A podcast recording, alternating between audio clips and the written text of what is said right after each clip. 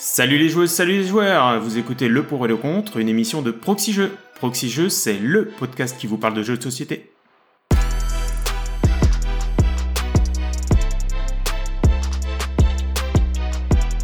Salut, c'est Peter et bienvenue sur le ring pour un nouveau numéro de Le Pour et le Contre, une émission débat de Proxy Jeux qui met en pièce un jeu de société qui ne fait pas l'unanimité.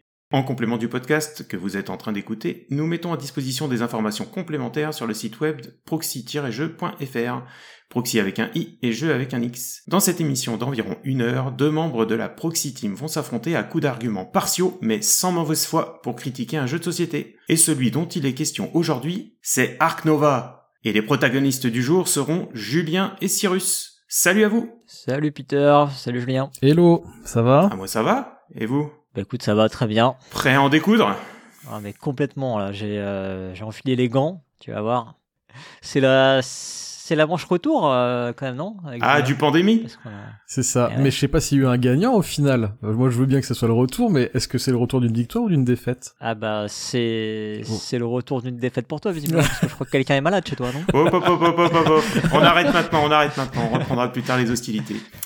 Donc avant de rentrer dans le vif du sujet, profitons-en pour remercier celles et ceux qui soutiennent ce podcast en commençant par nos donatrices et donateurs.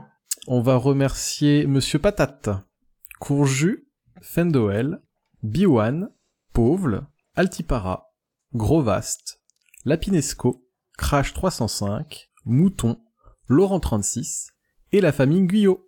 Je crois que t'as écorché le nom d'Altaripa. Altaripa, ne nous en veut pas, on t'aime quand même.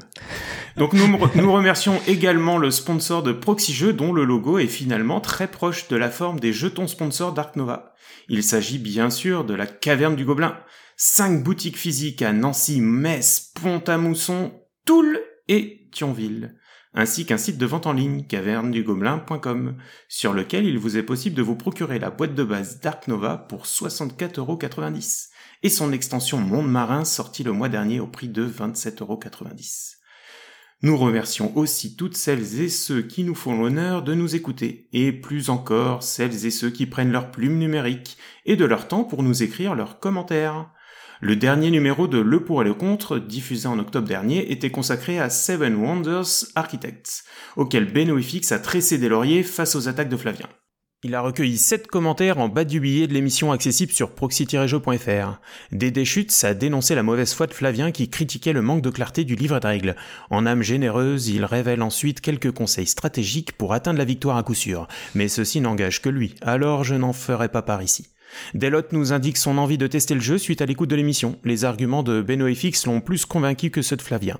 À l'inverse, Arthur n'est pas décidé à le tester un jour en raison de l'absence de choix suffisant pour la carte à piocher et le fait que la pioche à l'aveugle ne soit pas suffisamment pénalisante. Il ose même affirmer que Skyjo propose plus de choix intéressants que Seven Wonders Architects. Le ludogite d'écurie nous informe que ses clients sortent souvent ce jeu et les retours sont systématiquement très bons.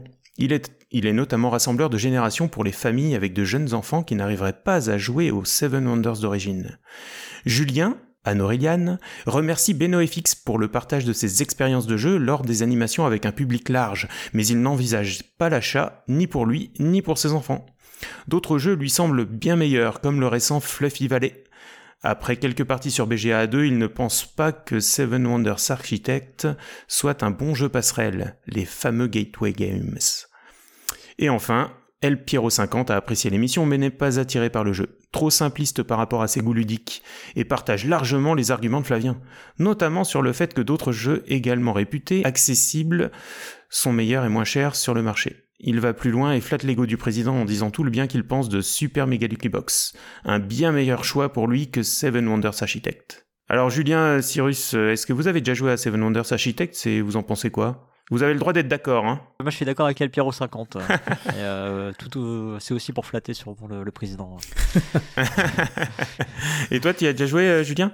Ouais, j'ai déjà joué. Pour moi, c'est c'est un jeu dans lequel tu peux poser ton cerveau. Enfin, c'est pas un jeu en fait. Enfin, je, je sais pas pas. un jeu. J'ai un peu un souci moi sur ce sur ce sur ce truc.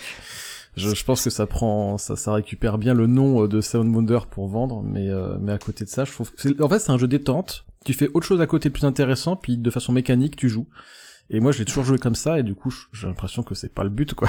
Donc ça marche pas Tu fais du tricot en même temps? Ouais, tu peux faire du tricot, ouais. c'est le color... Tu fais du coloriage, quoi. C'est comme si tu faisais du coloriage. Ouais, c'est un peu ça, c'est un peu ça. C'est peut-être un côté déstressant, mais du coup, c'est pas un jeu de société.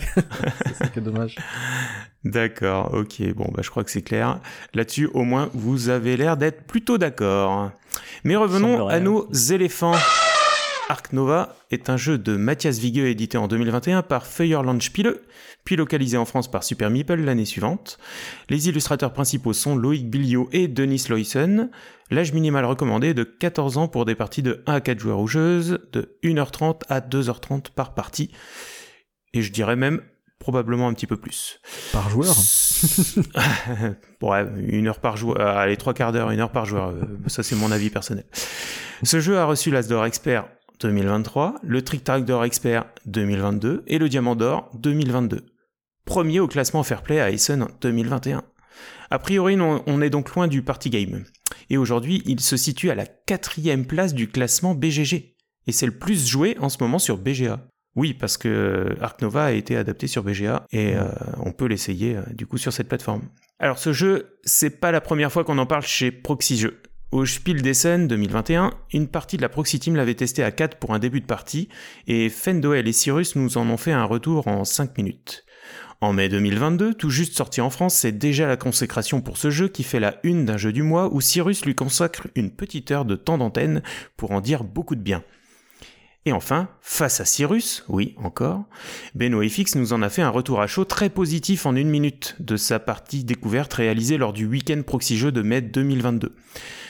Vous trouverez dans le billet de l'émission tous les liens pour réécouter ou écouter ces émissions. Et donc de là à penser que Cyrus fait du prosélytisme en faveur de ce jeu depuis sa sortie, il n'y a pas l'ombre d'un doute. Mais il reste une question fondamentale que tout le monde se pose. Est-ce qu'il est susceptible de faire l'objet d'un sortons le grand jeu dans quelques années, Cyrus? Euh, bah, il faudrait demander à Pionfesseur, euh, parce que c'est des décisions qu'on prend tous les deux. Euh, non, non, non, non, non, non, mais je, euh, je pense pas. Sauf si on prenait un angle différent de celui qu'on a aujourd'hui. Euh, et je crois pas que Pionfesseur, ouais, non. A priori, a priori, non. De toute façon, quelques années, ce serait pas quelques années, il en faudrait un peu plus quand même déjà. Ah, d'accord.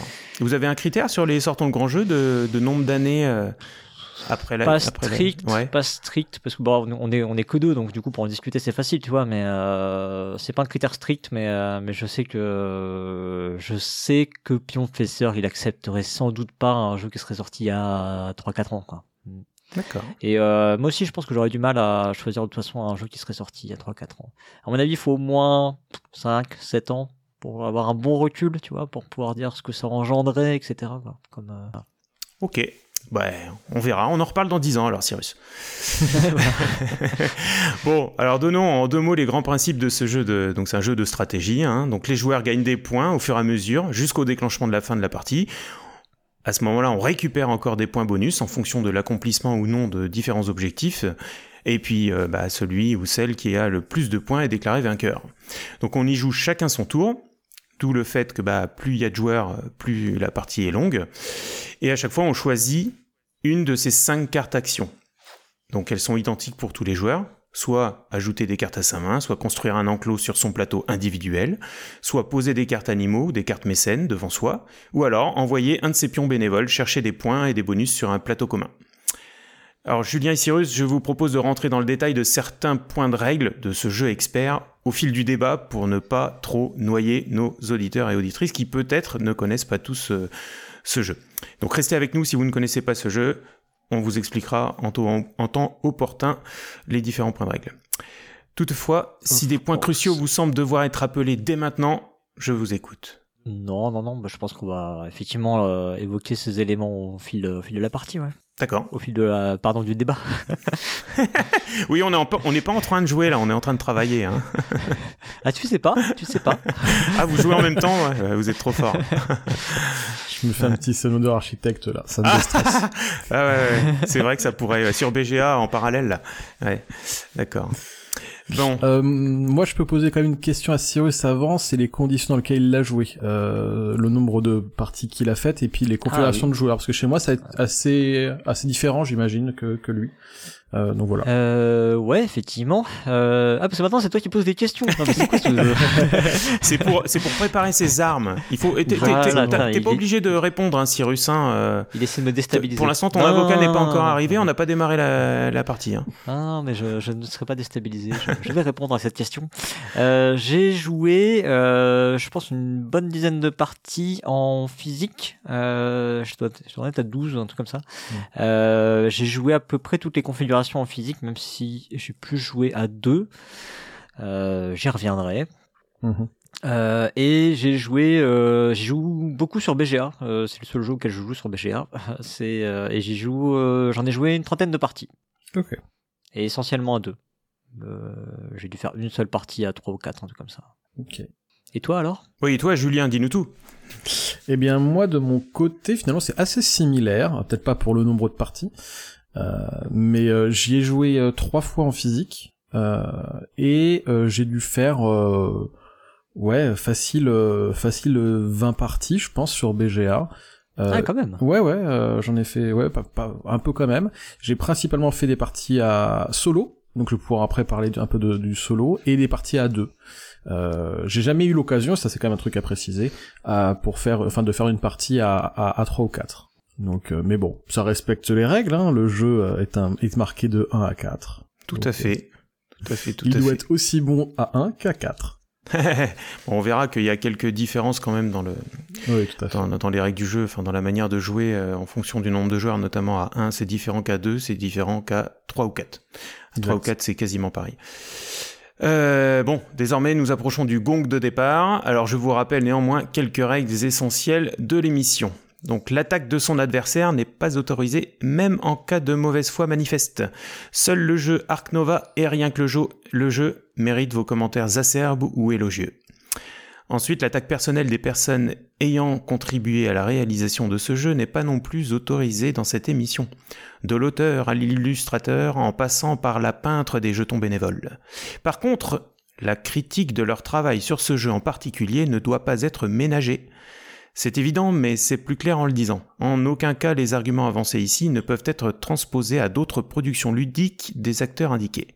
Sauf mention contraire explicite, ils ne concerneront que Ark Nova, le jeu de base. Alors Cyrus et Julien, ça vous va comme euh, règle? Toujours prêt à en découdre et à tenter de convaincre nos auditrices et auditeurs?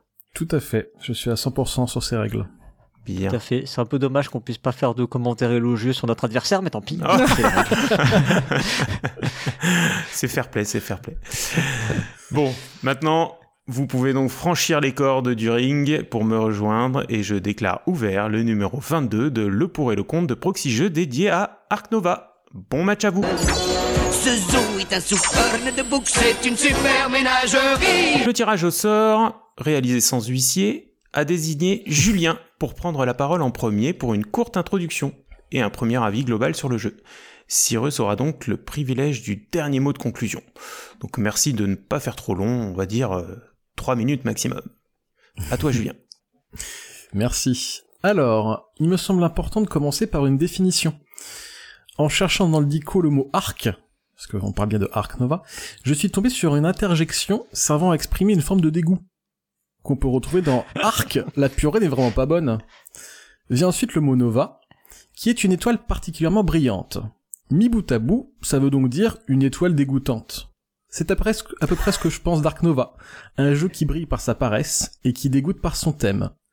Mais soyons rassurés, la supernova étant l'étape finale de vie d'une étoile, nous devons faire confiance au temps pour que Ark Nova, qui est quatrième au classement BGG, je le rappelle, retrouve sa vraie place, c'est-à-dire au fin fond de l'univers, ou à minima, au fin fond de nos armoires.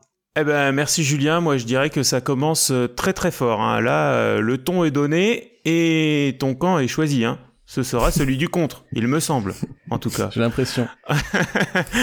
Eh ben, face à, face à cette belle introduction, je laisse la parole à Cyrus pour tenter d'y répondre et pour une euh, Ouais. première Ouais. séquence d'introduction également non interrompue par, euh, par Julien. On t'écoute, Cyrus. Bah, déjà, je, constate quand même que euh, le, classement BG ne semble pas suffire. C'est un peu un peu dommage. Je pense qu'il faut aussi faire euh, confiance euh, aux gens hein, et donc au vote. Pour moi, Ark Nova, c'est un jeu qui propose un vrai défi intellectuel. Pour moi, c'est un vrai jeu de, stratégie et de gestion au sens, bah, au sens que j'attends, quoi. Euh, c'est quelque chose vraiment qui va bah, solliciter mes neurones et, et me permettre, tu de me, faire plaisir. C'est le, le hard fun, quoi. et c'est un jeu qui propose une belle variété de stratégies, ça joue beaucoup sur le tempo, ça c'est des choses que j'aime bien. C'est un jeu qui va nous mettre en face de nombreux choix, euh, en particulier grâce à sa mécanique de tamisage de cartes, et ça aussi, euh, je pense que euh, on en a pas mal rabattu les oreilles sur Proxy Jeux, les gens savent que j'aime bien Race for the Galaxy. C'est la mécanique principale de Race for the Galaxy avec la construction de tableaux, ce qu'on va retrouver aussi dans Ark Nova, et donc ça c'est des choses, c'est des choses qui me parlent beaucoup, c'est des choses qui touchent ma corde sensible en fait. Hein mais euh, mais c'est un jeu qui a réussi à la toucher de façon euh, correcte en fait. Parce que ça des jeux qui font ça il y en a plein finalement. Et euh, il y a aussi des jeux euh, qui me passent par dessus la tête. Parce que justement ils vont vers ça moins bien.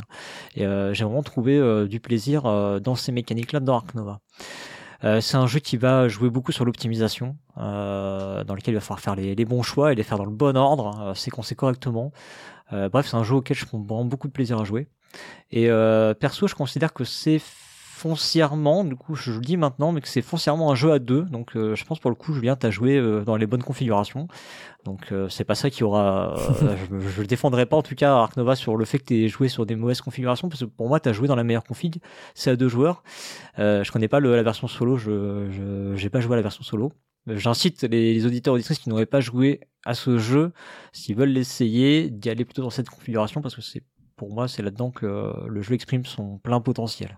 D'accord, merci Cyrus. Alors moi j'ai noté que tu as prononcé le mot tempo, tempo, rythme, on va évidemment en reparler. Tu as, tu as dit aussi variété donc variété, euh, variante, euh, variation en fonction du nombre de joueurs justement, et puis d'autres euh, d'autres choses qui vont intervenir dans, dans ce jeu-là. Donc on va on va en reparler. C'est effectivement des, des paramètres importants de ce jeu qu'on peut aimer ou non.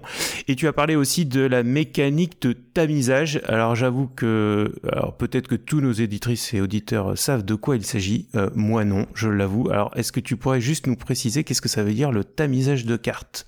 Euh, oui, alors c'est un terme qu'on a euh, qu'on a choisi d'utiliser dans le euh, sortant le grand jeu sur Race for the Galaxy. Euh, en fait, c'est ces jeux dans lesquels on va piocher beaucoup de cartes et devoir choisir les bonnes entre guillemets là-dedans. C'est-à-dire que euh, potentiellement dans le jeu toutes les cartes sont bonnes, toutes les cartes se valent, mais elles ne se valent pas toutes dans la même stratégie. Et donc en fonction de ce que tu fais, tu vas devoir faire les bons choix. Voilà. D'accord. Oui. Ce qu'on appelle la mécanique de tamisage. On va cribler, on va filtrer, on va voilà, Prendre, prendre, une grosse masse et puis après on, jette ce qu'on veut pas et on garde ce qui nous intéresse. D'accord. Ok. C'est c'est clair pour moi. J'espère que ce sera aussi pour ceux qui et ceux qui nous écoutent.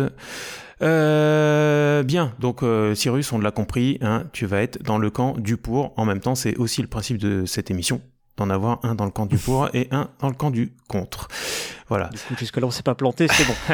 Jusque-là, on est bien dans le pour et le contre. Euh, pour commencer cette émission, moi je vous propose euh, que l'on prenne quelques instants pour évoquer le premier élément du jeu, hein, un peu tous les jeux avec lesquels on est systématiquement confronté. Une fois le dépunchage terminé, alors le dépunchage dans, dans ce jeu, il doit être euh, il me semble assez, assez rapide. Hein, finalement, il n'y a pas non plus énormément d'éléments, il y a surtout beaucoup de cartes. Euh, et donc le premier élément après avec lequel on est confronté, bah, c'est le livret de règles, puisqu'il faut bien apprendre à y jouer. Alors moi j'avais une question de savoir dans quelles conditions vous avez appris à y jouer. Est-ce que vous avez appris tout seul et dans ce cas-là, bah, moi, ça m'intéresse de savoir comment vous avez euh, bah, appréhendé ce, ce, livret de règles. Est-ce que vous avez eu besoin de, de compléments, euh, je sais pas, euh, sur Internet, des, soit des, des, des, synthèses, des vidéos, des choses comme ça, où la, règle vous a semblé claire? Ou alors, est-ce que c'est quelqu'un qui vous a expliqué tout ça? Alors, euh, j'imagine, Cyrus, toi, tu l'as découvert au, au Spiel, si j'ai bien compris. Donc, peut-être qu'il y a quelqu'un qui, qui, qui était là pour vous expliquer les règles. Euh, oui, on a fait donc un début de partie à Essonne. Euh, on n'a pas fait la partie complète. Euh, le mec nous expliquait les règles en plus un petit peu au fur et à mesure, euh, parce que sinon c'est vrai que c'était c'est un peu dense quand même. Hmm. Euh, et j'ai acheté le jeu. En fait, le truc c'est quand même Essonne c'était en octobre. J'ai dû acheter le jeu bah, quand il est sorti, et je sais plus exactement quand est-ce que c'était, mais ça devait être un genre mars, avril, non? Hmm. Dans ces eaux-là de l'année suivante. Donc il s'est quand même passé du temps entre les deux. Enfin, globalement, moi après j'ai, enfin, j'ai lu les règles. Ouais, tu t'es plongé dans le dans le livret. Ouais. D'accord. Hmm. Et alors? Bon souvenir? Bah écoute, euh, un, li- ouais, un livre à je- recommander? Ah, c'est sûrement pas le. En fait, le truc, c'est que. Est-ce que c'est un livre de chevet Est-ce que c'est un bon livre de chevet? Euh, Non, non, non, non, mais je comprends là où tu veux en venir. Est-ce que c'est, est-ce que effectivement c'est accessible ou pas? Bah, Ça reste un jeu complexe en fait, donc euh, du coup, c'est quand même dense. Il y a, il y a beaucoup de, il y a beaucoup de textes, hein. il y a beaucoup Mhm. de points de règles. Mhm. Euh, c'est quand même. Moi, je- moi, je trouve que c'est quand même bien fait pour un jeu de ce calibre-là. Euh, honnêtement, je me rappelle avoir eu peut-être deux, trois inconsistances, tu vois, de, de trucs sur lesquels je me suis posé des questions. Mais euh, j'ai dû réussir à. De mémoire, j'ai réussi à les résoudre quand même dans, la, dans les parties que j'ai jouées. D'accord. Donc, euh, c'est Voilà, Alors- pour moi, ça, ça va. Et en plus, hein, j'ai envie de dire, euh, c'est quand même un jeu qui a, enfin, qui a bien marché commercialement. Euh, j'ai quand même l'impression que si ça avait été une plaie, euh, enfin, ça se saurait. Tu vois, on en entendrait largement parler, quoi. Euh, ouais, il y a des jeux qui ont marché euh, très bien commercialement et qui sont pas pour autant euh, hyper accessibles. Hein. Et puis l'inverse est, est vrai aussi. Hein. Ah, mais c'est, là, pas ouais. hyper, c'est pas hyper accessible. Ouais. Mais, euh, enfin, je veux dire, le jeu est pas hyper accessible, mais Mm. les gens ont réussi à y jouer quand même. Ouais. Il n'y a pas eu des foudres, des, enfin, déversées sur Internet en disant putain la règle c'est quand même à chier. C'est ça, que- c'est ça que je veux dire.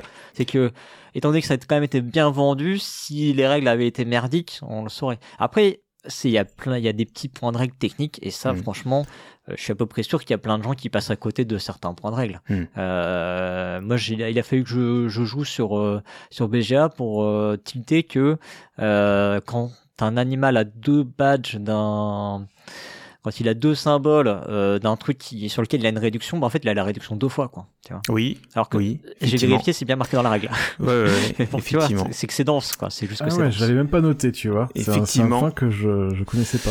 Alors pour euh, ceux qui connaissent bien le jeu, euh, je suis sûr que Cyrus, tu as l'éléphant qui est tout de suite en tête avec ses fameux deux badges Afrique. Hein. L'éléphant Ah, qui est une carte euh, hyper puissante euh, dans ce jeu.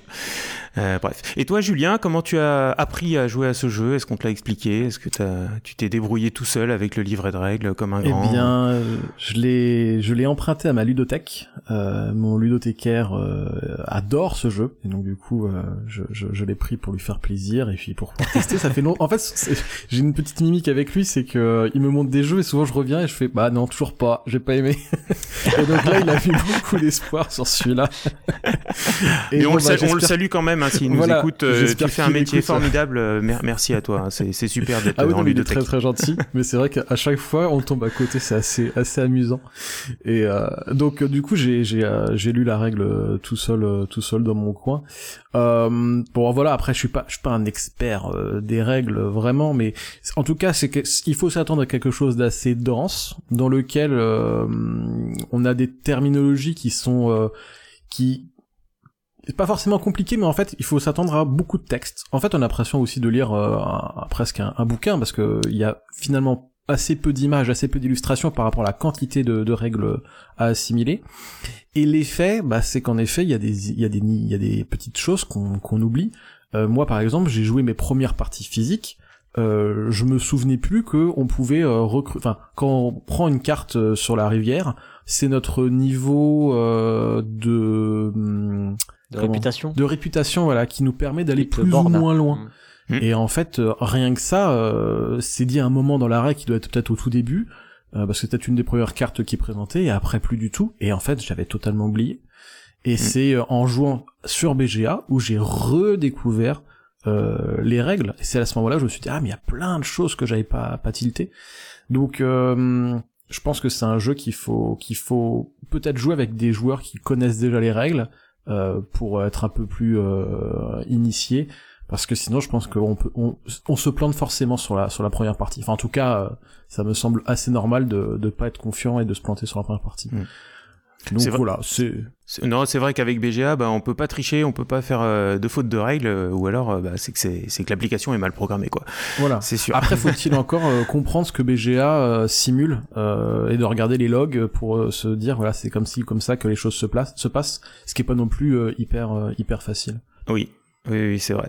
Alors pour être euh, un peu plus factuel, donc le, livret de règles, il fait, il fait 20 pages et en plus il y a deux, il y a deux parties parce qu'il y a un autre petit livret avec euh, le rappel des symboles, euh, voilà, qui est un peu, qui est un peu plus court, hein, qui, est, qui, est, fourni aussi dans la, dans la boîte, mais sinon la règle. ce qu'ils appellent l'appendice, c'est ça le, Ouais, le glossaire, je crois. Ouais. Et, bon, en tout cas, voilà, c'est 20 pages de règles écrites en police, quoi? 02 Allez, c'est comme ça. C'est pas bien voilà. gros, ouais. voilà, donc euh, bon, faut, faut, être prêt, faut être prêt à ça. Et effectivement, le, la meilleure des manières d'apprendre à jouer et de découvrir le jeu, c'est probablement de, bah de, de, se le faire expliquer, quoi.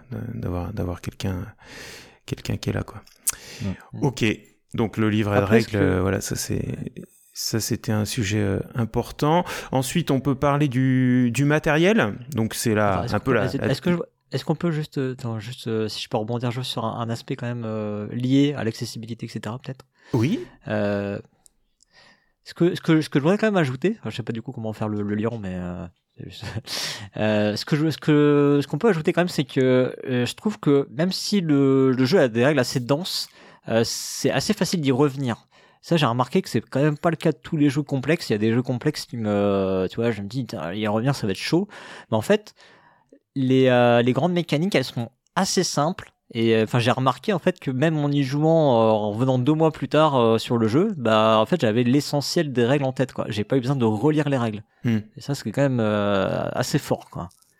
Alors, est-ce que c'est parce qu'il y a des indications suffisantes sur les, les plateaux? Alors, dans ce jeu, on a un plateau par joueur, hein, notre notre mini zoo hein, qu'on va qu'on va construire devant soi. Qui, moi, j'ai pas le souvenir qu'il y ait des, des indications euh, de règles vraiment abondantes là-dessus. Non, moi, je, je, sais pas. Je me dis que c'est juste euh, l'ensemble est relativement intuitif. Je, je, mm. je t'avoue, je sais pas même l'expliquer parce que parce qu'effectivement, il n'y a pas non plus tant d'aides de jeu que ça. Euh, après, sur les cartes, c'est quand même marqué les actions.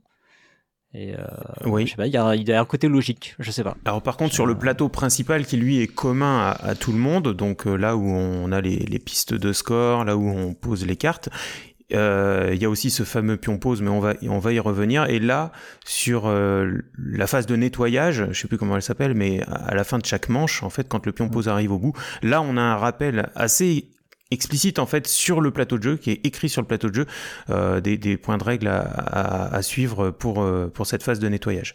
Donc ça, ça peut permettre de, de ne rien oublier, en tout cas, mm. sans ressortir le, mm. le livret. Voilà.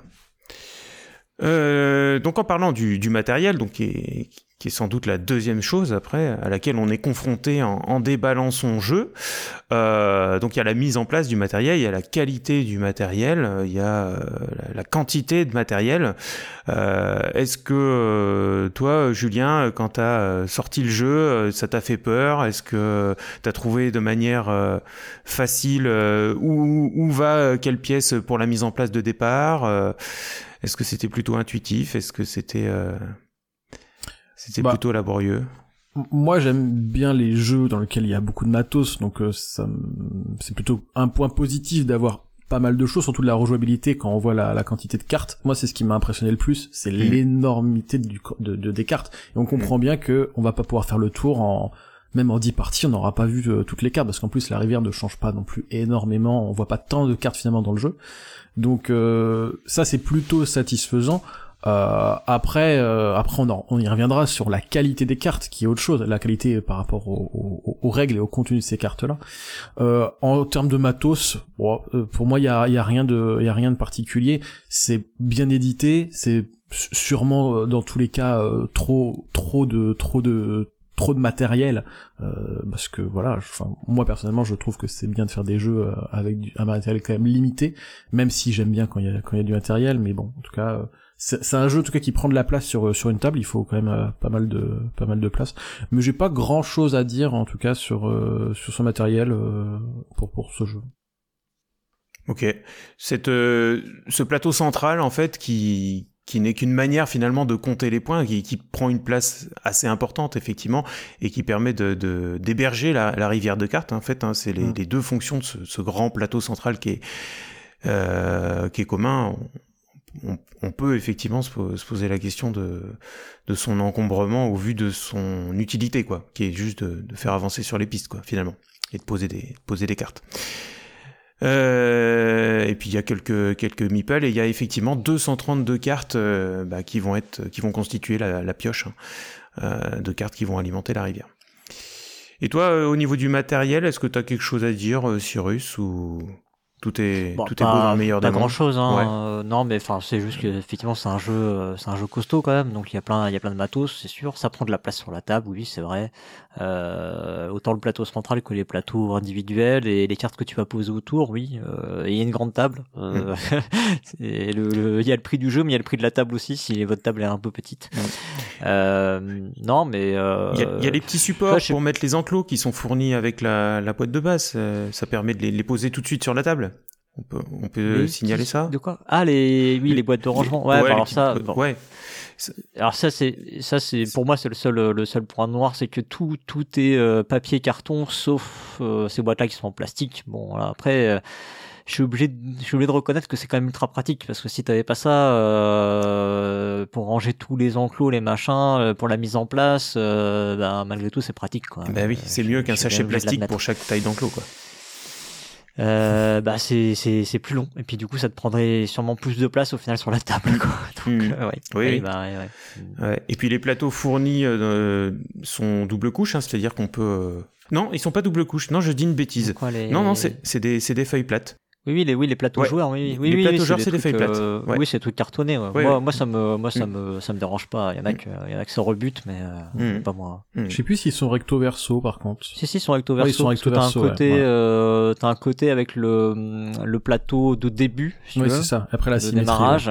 Mm. Et puis, euh, t'as des plateaux asymétriques de l'autre côté. Ouais. Ce qui est plutôt un bon point dans ce que- dans ce que- Ouais. Donc, donc, donc ça fait partie, pour moi en tout cas, des- des grandes caractéristiques de, de ce jeu, c'est sa variabilité euh, pour, pour tout le monde hein, dans, dans sa mise en place de départ. Donc si, si vous avez rien d'autre à ajouter sur le matériel, on peut peut-être passer là-dessus. Et donc justement, à chaque mise en place, il y a un certain nombre de choses qui vont être différentes en fonction des, des parties. Alors euh, notamment les, les plateaux joueurs. Donc il y a un mode, il y a même deux modes, hein, je crois, où tout le monde a les mêmes euh, les mêmes plateaux. Il y a les plateaux d'initiation, donc c'est complètement symétrique. Et puis il y a un mode. euh, Peut-être que toi, Cyrus, qui as l'habitude d'y jouer, tu joues maintenant peut-être que avec ce mode-là, où les plateaux sont asymétriques, avec des bonus un peu différents euh, sur, euh, sur chacun, pour chaque joueur. Donc ça, ça Oui, fait partie des...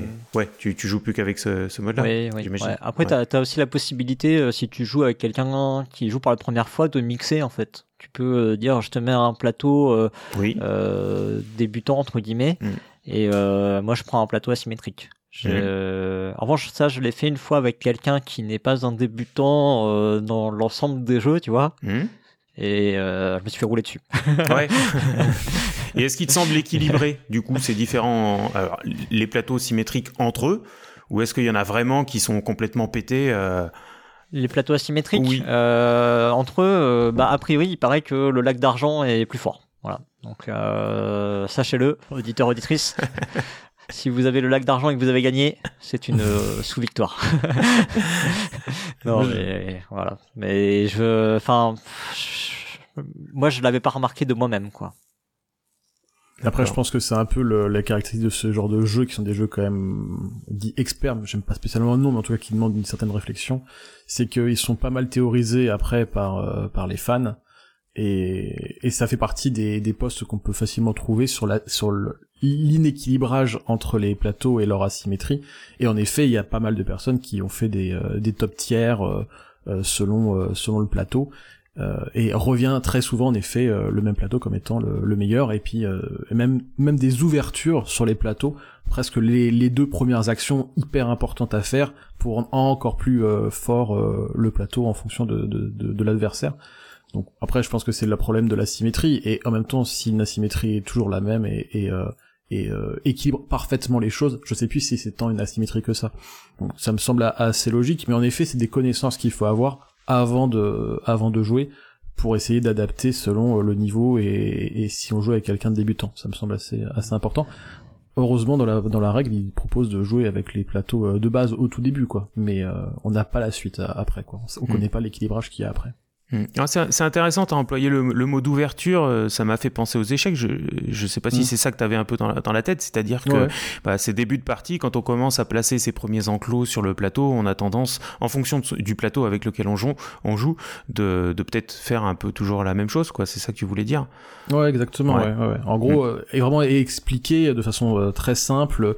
Vu que surtout au début de la partie, il n'y a pas forcément d'interaction avec avec le, le premier joueur, si ce n'est pour certaines tuiles à, à récupérer euh, au centre. Mais euh, sinon, il y a des actions qui sont un petit peu obligatoires à faire. Et il faut juste comprendre dans quel ordre on le fait. Et si aussi le bonus du plateau, euh, enfin du zoo avec lequel on joue, est un bonus qu'il faut prendre plutôt au début ou plutôt à la fin. Enfin voilà, il y a toute une stratégie. Il y a une euh, variabilité quand même assez importante de plateau. Je crois qu'il y en a euh, 8 ou un truc comme ça. Il y, en a Ouais, c'est 8 ça, ouais. asymétriques, et après, euh, dans les débutants, il y a quatre plateaux débutants, et puis quatre plateaux qui disent 0, c'est-à-dire qu'il y a, euh, donc ils sont identiques et ils sont intermédiaires. Ouais, voilà. Et en plus, il y a une mini-extension qui est, qui est sortie, euh, bon, il y a, il y je sais plus quand, mais il y a, il y a plusieurs mois hein, dé- déjà, donc pas la dernière, hein, une mini-extension avec deux plateaux, je, je crois, euh, supplémentaires. Voilà. Ouais. Mm, c'est ça. Mais pour revenir sur la variabilité, euh, moi c'est un point qui euh, qui m'a qui m'a un peu déçu dans le jeu, c'est que euh, on a une quantité astronomique de cartes, on a une quantité astronomique du coup euh, de euh, c'est pas des quêtes mais c'est de Les objectifs, ouais, Objectifs, les projets de conservation. Voilà, Mhm. exactement les produits de conservation. Mhm. Et en fait, j'ai eu l'impression que euh, on a donné des couleurs aux cartes, euh, voilà, les couleurs de l'arc-en-ciel. On leur a attribué des animaux dessus, et ensuite on a fait toutes les déclinaisons possibles euh, en objectifs, en, en fonction de, de ces couleurs-là. À ces couleurs-là, eh ben, on a décidé de mettre quelques petites caractéristiques en plus, par exemple un petit animal, un grand animal, euh, un animal de tel ou tel continent, un animal qui est dans l'eau, un animal qui est, etc. Et on a recréé encore des variables pour finalement se retrouver avec un paquet de cartes gigantesque.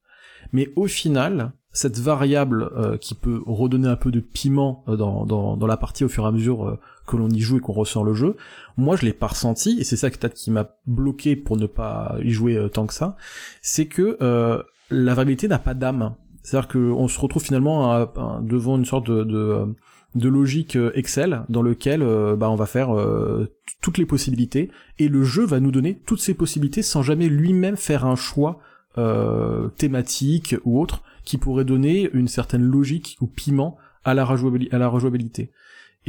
Pour moi, c'est un, gros défaut euh, du jeu que je que je enfin qui m'a qui m'a posé problème chose qui euh, n'est pas un problème après pour la pour la l'autre partie qui est euh, la partie des bonus sur la piste des scores on peut gagner des bonus Oui, euh, selon les si on les bonus. récupère plus tôt voilà Oui. c'est ça Oui. ça là je suis d'accord qu'en effet il y a un petit intérêt surtout qu'on les sort on, on en sort assez peu elles ont un gros impact. Donc là ça marche. Là il y a il y a un petit y a du y a le sel qui qui joue. Mais pour les cartes je trouve qu'au final ça manque cruellement d'âme. Et pour un jeu qui parle d'animaux je trouve ça encore plus dommage Alors, on peut préciser que toutes les cartes sont différentes d'ailleurs. hein, Il n'y a, il y a pas deux cartes pareilles. Donc sur les 212 euh, cartes zoo là dont, dont tu parlais et les 20 cartes projet de conservation. euh, Enfin, vous m'arrêtez si je me trompe, mais il me semble qu'elles sont toutes différentes. hein. Il y a- ouais. il y a- Il y il y a a- juste quelques cartes euh, des animaux euh, Ah oui, domestiques. domestiques. Ah Qui oui, sont- enfin, ah qui oui, en c'est vrai. réalité sont identiques quoi. C'est vrai. Le, nom est différent, mais oui, euh, c'est pas la même photo, mais euh, leurs caractéristiques sont, Ouais, identiques. oui elles ont un effectivement. effet identique ouais. Effectivement. Ouais. Et donc les tuiles bonus dont tu parlais, euh, Julien, effectivement, donc ça c'est lors de la mise en place. On, on en a choisi quatre au hasard parmi neuf. Et euh, sur une des deux pistes de, de marquage de points, en fait, on va activer ces bonus. Donc à chaque partie, ça change.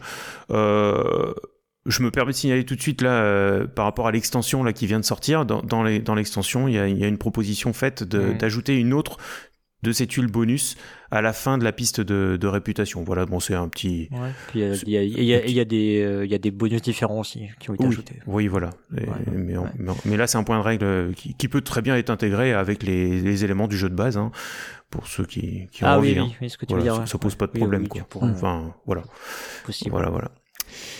Donc oui, Ouais, euh, donc- mais euh, ouais, je, je, je- alors, j'ai- je rebondis juste sur ce que disait Julien. Oui. Euh, en gros, ce qui te manque, c'est l'unicité des cartes. euh, c'est le, enfin, ce qui te gêne, c'est que l'unicité des cartes soit faite par euh, une matrice de de données en fait, c'est ça? Ouais, c'est que en, en gros, euh, finalement, euh, l'animal dont euh, dont la carte parle n'a pas une grande im- importance dans dans dans le choix de la vari- variabilité qu'il y a dans le jeu. C'est-à-dire que, euh, en effet, on a toutes les possibilités et ils se sont pas posé la question. Ils se sont dit, ok, on va mettre euh, des centaines de cartes parce que euh, il faut qu'il y ait un équilibre euh, parfait euh, avec les animaux euh, de tel continent, les animaux de tel endroit, etc. Et donc, Ouais, mais du coup, enfin, je vois pas, enfin, je vois pas quel est le problème avec ça en fait. bah, c'est-à-dire Euh, que une- ça, ça reste, un, ça reste un, oui, il y a pas, il a pas plus d'animaux d'Europe que de.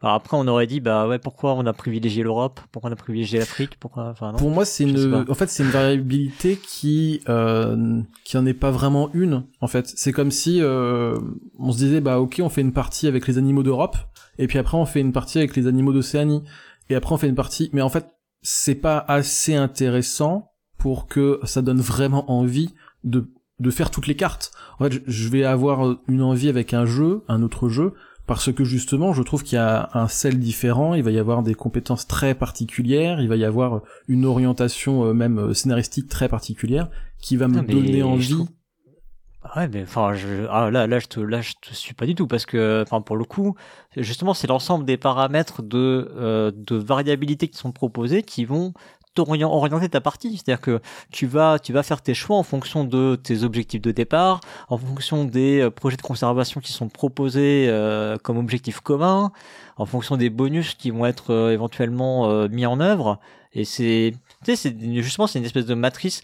Moi, je vois ça comme un. De toute façon, les jeux complexes euh, comme ça, moi, je vois ça comme des puzzles. Euh, t'es des, espèces. Euh, là, t'es face à. euh, c'est l'optimisation en fait. Donc, comment je vais réussir euh, le plus vite possible, parce qu'il y a une notion de course aussi dans le jeu, le plus vite possible à atteindre un maximum de points avec les paramètres qui sont là sur la table, quoi. Tu vois. Ouais. Et, euh, et c'est comme ça que tu vas faire les choix de, des cartes que tu vas jouer parce qu'elles elles vont faire écho à ce qui est sur la table. Et donc en fait, tu vas avoir vraiment des parties effectivement qui vont être tournées plus vers les animaux d'Océanie parce que justement, il y a une compétition qui était proposée sur les euh, l'Océanie.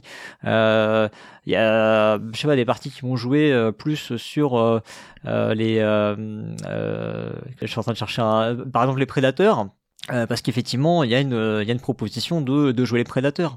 Tu vois, enfin c'est ça, ça, ça quand même, ça t'incite quand même à, à aller vers ça. Tu rappelles effectivement, donc il y a, il y a des, des projets de conservation de base, donc qui sont en gros des, des cartes objectifs. Donc il y en a trois ou quatre qui sont mises à disposition de, de tous, à la vue de tous Mhm. en début de partie. Et c'est ça dont tu parlais, Cyrus, ce qui conduit à un petit peu élaborer sa stratégie. Bon, il y a d'autres choses aussi qui nous conduisent Ouais, à nous ça, a- diriger vers une stratégie euh, X ou Y, on va dire, mais est-ce que ça conduit pas du coup à lisser le jeu et à tendre à tout le monde à aller dans la même direction finalement, malgré une grande variabilité des, des cartes que, que, Bah, que dénonçait ça Julien. va, euh, bah moi je vois pas ça comme le fait de lisser la, la partie. Au contraire, c'est ce qui va donner du piquant à la partie parce que s'il y a une compétition sur les prédateurs, il y a une compétition sur les prédateurs. Et là, c'est là que tu vois des gens euh, s'amuser à défausser des cartes dans la rivière, euh, des choses comme ça, parce que tu veux ralentir ton adversaire. C'est ce qui va provoquer. Il n'y a pas beaucoup d'interaction dans Ark Nova, euh, c'est vrai, mais euh, en fait, elle est très fine. Elle est euh, vraiment sur des, des, c'est des moves très, très ciblés. Et en fait, tu, tu peux te dire, ah, il y a tellement pas d'interaction que c'est, s'il y en a, elle est indirecte. En, en fait, non. Elle est, en vrai, le peu qu'il y a, c'est hyper violent, parce que c'est vraiment très ciblé en général. D'accord. Et Ju- Julien, je t'ai coupé euh, tout à l'heure, ouais, tu voulais Non, réagir par rapport à ça. En fait, moi, c'est que je trouve que cette euh, cette variabilité ne raconte pas grand chose. C'est-à-dire que euh, on va avoir des objectifs sur lesquels les joueurs vont devoir être focus, et donc ça va rendre finalement inutile 80% des cartes qu'on va piocher au hasard, parce qu'on va devoir finalement euh, toujours s'orienter sur les cartes qui vont nous permettre de faire des points. Et du coup, que euh, on soit sur les carnivores euh, cette partie-là et que la suivante on soit sur les herbivores, et bah je trouve que la variabilité en fait est, fausse dans le sens où euh, elle ne elle ne donne pas des, pa- des capacités par exemple particulières à la partie de façon globale sur les carnivores ou sur les herbivores. En fait, c'est juste une application simple de se dire eh ben j'ai telle couleur, elle doit matcher avec mes objectifs de telle couleur et ça s'arrête là. Et Ouais, pour que moi, tu veux dire, ça, ça crée pas une narration particulière à la partie, ça? Bah ça, ça ça crée pas une narration à la partie et ça il y a pas non plus une recherche mécanique derrière qui pourrait donner une certaine saveur à justement la partie qui pourrait créer une variabilité de gameplay à l'intérieur. Alors c'est pas euh, c'est pas Elysium effectivement où tu vas choisir un paquet et euh, oui non ça ça d'accord oui je suis je suis d'accord. Effectivement c'est pas euh, effectivement on pourrait imaginer un jeu comme ça qui euh, en fonction du setup ouais enfin tu vois j'ai pensé à Elysium typiquement Mhm. en fonction du setup quelque part même si c'est pas le même paradigme parce que là c'est vraiment il y a tout tu les as complètement enlevés tu vois dans Elysium Ouais. mais euh, oui, non, c'est pas, c'est pas ce style-là, effectivement. Pourtant, ça, ça, ça va. En fait, ça, ne va pas teinter la partie, d'accord. Mais en revanche, c'est ça qui fait que il va y avoir une rencontre entre les joueurs, tu vois. Hmm. Oui, oui, je, je- je suis d'accord sur, sur le fait qu'il y ait une rencontre parce que il y a des objectifs qui vont nous mettre dans un auto noir et qui vont nous amener au même point. Et donc forcément, il y aura une rencontre sur les actions à ce moment-là. Mais t'es pas obligé quand même. Hein. Faut, c'est ça, euh, c'est l'opportunisme, le machin, euh, le fait que euh, des fois, bah justement, tu, tu vas pas là, tu à deux, à deux, à deux, ça va vraiment, ça va vraiment orienter.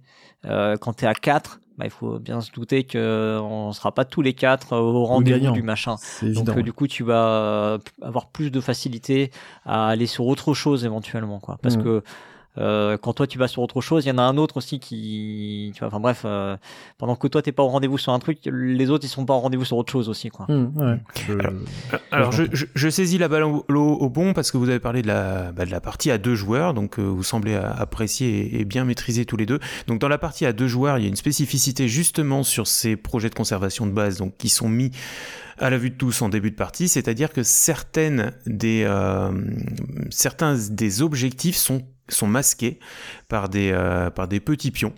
Euh, c'est-à-dire que ça va restreindre le nombre de cases disponibles sur chaque euh, projet de conservation de base, donc augmentant un peu l'effet course aussi et, et réduisant les, les possibilités de scorer sur, sur chacune.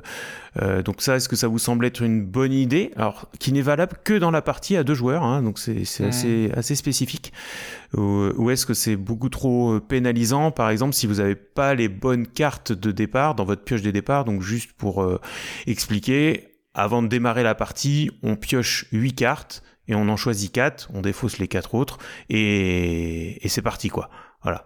Donc euh, est-ce que cette variation euh, à deux joueurs vous semble pertinente ou vraiment inadaptée?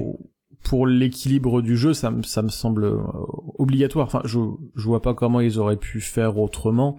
Euh, on peut pas euh, laisser trop de place et trop de liberté euh, aux, joueurs euh, en, en, en leur donnant la possibilité de pouvoir se trop facilement se placer. C'est aussi un jeu de blocage et de et de et de course sur certains objectifs. Donc c'est le minimum euh, à, à faire. Euh, donc là-dessus, pour moi, ça, c'est une c'est une bonne une bonne méthodologie. Ouais, je, trouve que c'est euh, une adaptation pour le coup effectivement parce que comme tu l'as dit euh, à 3-4 c'est pas il y a, a pas ça.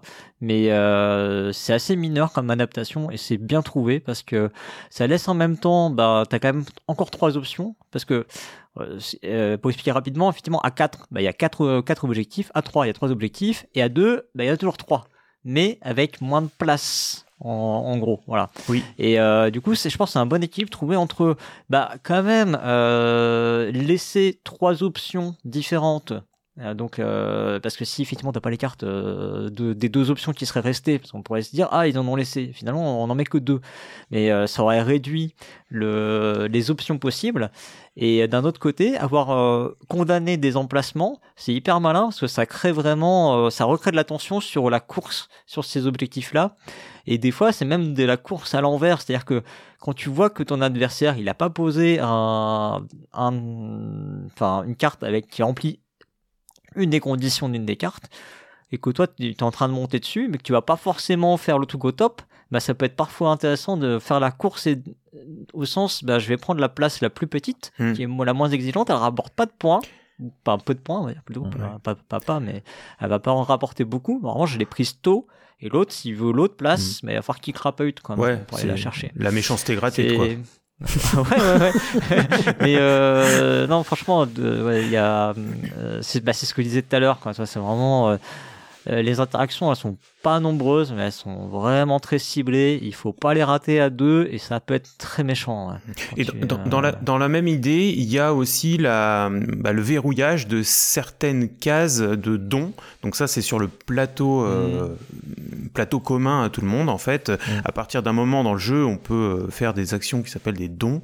Et à deux joueurs, donc là, c'est une spécificité euh, uniquement pour le, pour le deux joueurs, bah, certaines cases sont, euh, sont verrouillées. Donc ça, bah, ça pousse aussi à, à faire un peu la course pour avoir euh, bah, les cases les plus intéressantes, c'est-à-dire celles qui coûtent les moins chères et qui rapportent, euh, bah, qui rapportent un, chaque case rapporte un point de, de conservation, mais c'est surtout qu'elle coûte de, de plus en plus cher. Voilà, donc si on est le premier, euh, donc j'imagine que vous avez un peu le même, le, le même avis que sur les projets de conservation de base, c'est-à-dire que bah, ça, ça vous semble Oui, oui, indispensable pour euh, voilà favoriser l'effet course. Ça me semble logique avec euh, avec une mise en, en matériel euh, réduite, ce qui est euh, ce qui est obligatoire dans un jeu aujourd'hui. Ils n'ont pas fait d'autres plateaux à rajouter par dessus ou sur deux choses pour euh, pour donner une configuration qui soit acceptable à deux joueurs. Ils prennent ils prennent des on met des petits cubes sur les cases, on les bloque d'une couleur euh, qu'on n'utilise pas d'un joueur qu'on n'utilise pas et le et le tour est joué. Ça c'est le le minimum et, et ça marche. Donc euh, Non, mais enfin, c'est ce que je disais, c'est que la config pour moi à deux c'est la meilleure. Donc euh, les adaptations, fatalement, euh, c'est qu'elles doivent être bien, quoi. Tu vois, et, euh, je le confirme. Mm. Mhm, D'accord.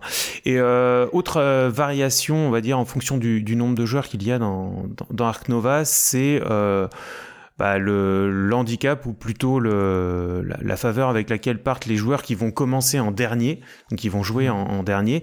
C'est-à-dire que enfin, si, on est à quatre joueurs, le quatrième joueur va, commencer la partie avec quatre points d'avance, le troisième joueur avec trois points, le deuxième joueur avec deux points.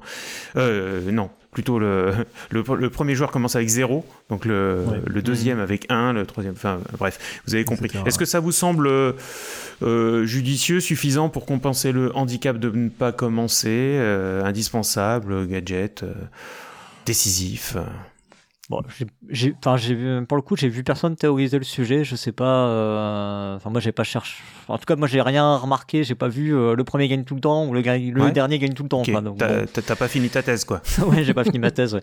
Je sais pas, Julien, t'as lu, t'as lu des articles dans le, sur ces aspects-là, toi? Euh, non, j'ai pas, j'ai j'ai pas vu ça, et puis j'ai pas assez joué pour aussi euh, théoriser ce, ce genre de choses. J'ai, on pourrait faire juste simplement que si on joue en premier, est-ce qu'on gagne ou pas? Mais même ce- cette statistique, je l'ai, je l'ai pas faite. Euh, par contre, moi, en tout cas, je me suis rendu compte que euh, quand je jouais premier, j'avais tendance toujours à essayer de récupérer une tuile université. Euh, alors, bien sûr, Mhm. elle- cette stratégie change selon euh, selon les objectifs, etc. Mais globalement, comme c'est un jeu de blocage aussi, euh, j'ai l'impression qu'il y a un- plutôt un intérêt à aller sur sur l'université parce que pour expliquer Comment- pour les joueurs qui Comment connaissent ça, pas tu vas pas sur le zoo partenaire? Qu'il en faut, il faut les badges pour les objectifs communs, enfin. Alors moi, Ah, je dis que vous êtes tous les deux très mignons parce que vous vous donnez des conseils stratégiques euh, Ouais, pour ça- jouer ensemble une partie d'Ark Nova. Moi, je, ah oui, je- faudrait je- je veux voir ça. un mode coop, ça serait bien ça. Oui, donc effectivement, pour, pour expliquer, donc euh, à chaque manche, il y a trois jetons euh, universités qui sont disponibles. Alors c'est toujours les mêmes pour chaque partie, mais on ne les recharge qu'au début de chaque manche. Donc euh, au cours d'une manche, bah, le premier joueur qui va prendre la tuile université qui permet, par exemple, d'avoir une main de 5 cartes au lieu de 3 euh, de base, et ben ça veut dire que pendant la première manche, et ben ça sera le seul à pouvoir conserver 5 cartes à, à la fin de la manche. Et pour les autres partenaires, là, euh, c'est un petit peu moins tendu parce qu'il y en a 5 de disponibles à chaque manche, mais les 5 sont différents. Et donc, euh, bah, dès qu'il y en a un qui a pris celui qui correspond au partenariat avec l'Afrique, et ben les autres ne l'auront pas à cette manche. Ils pourront choisir un autre, mais, mais ils ne l'auront pas.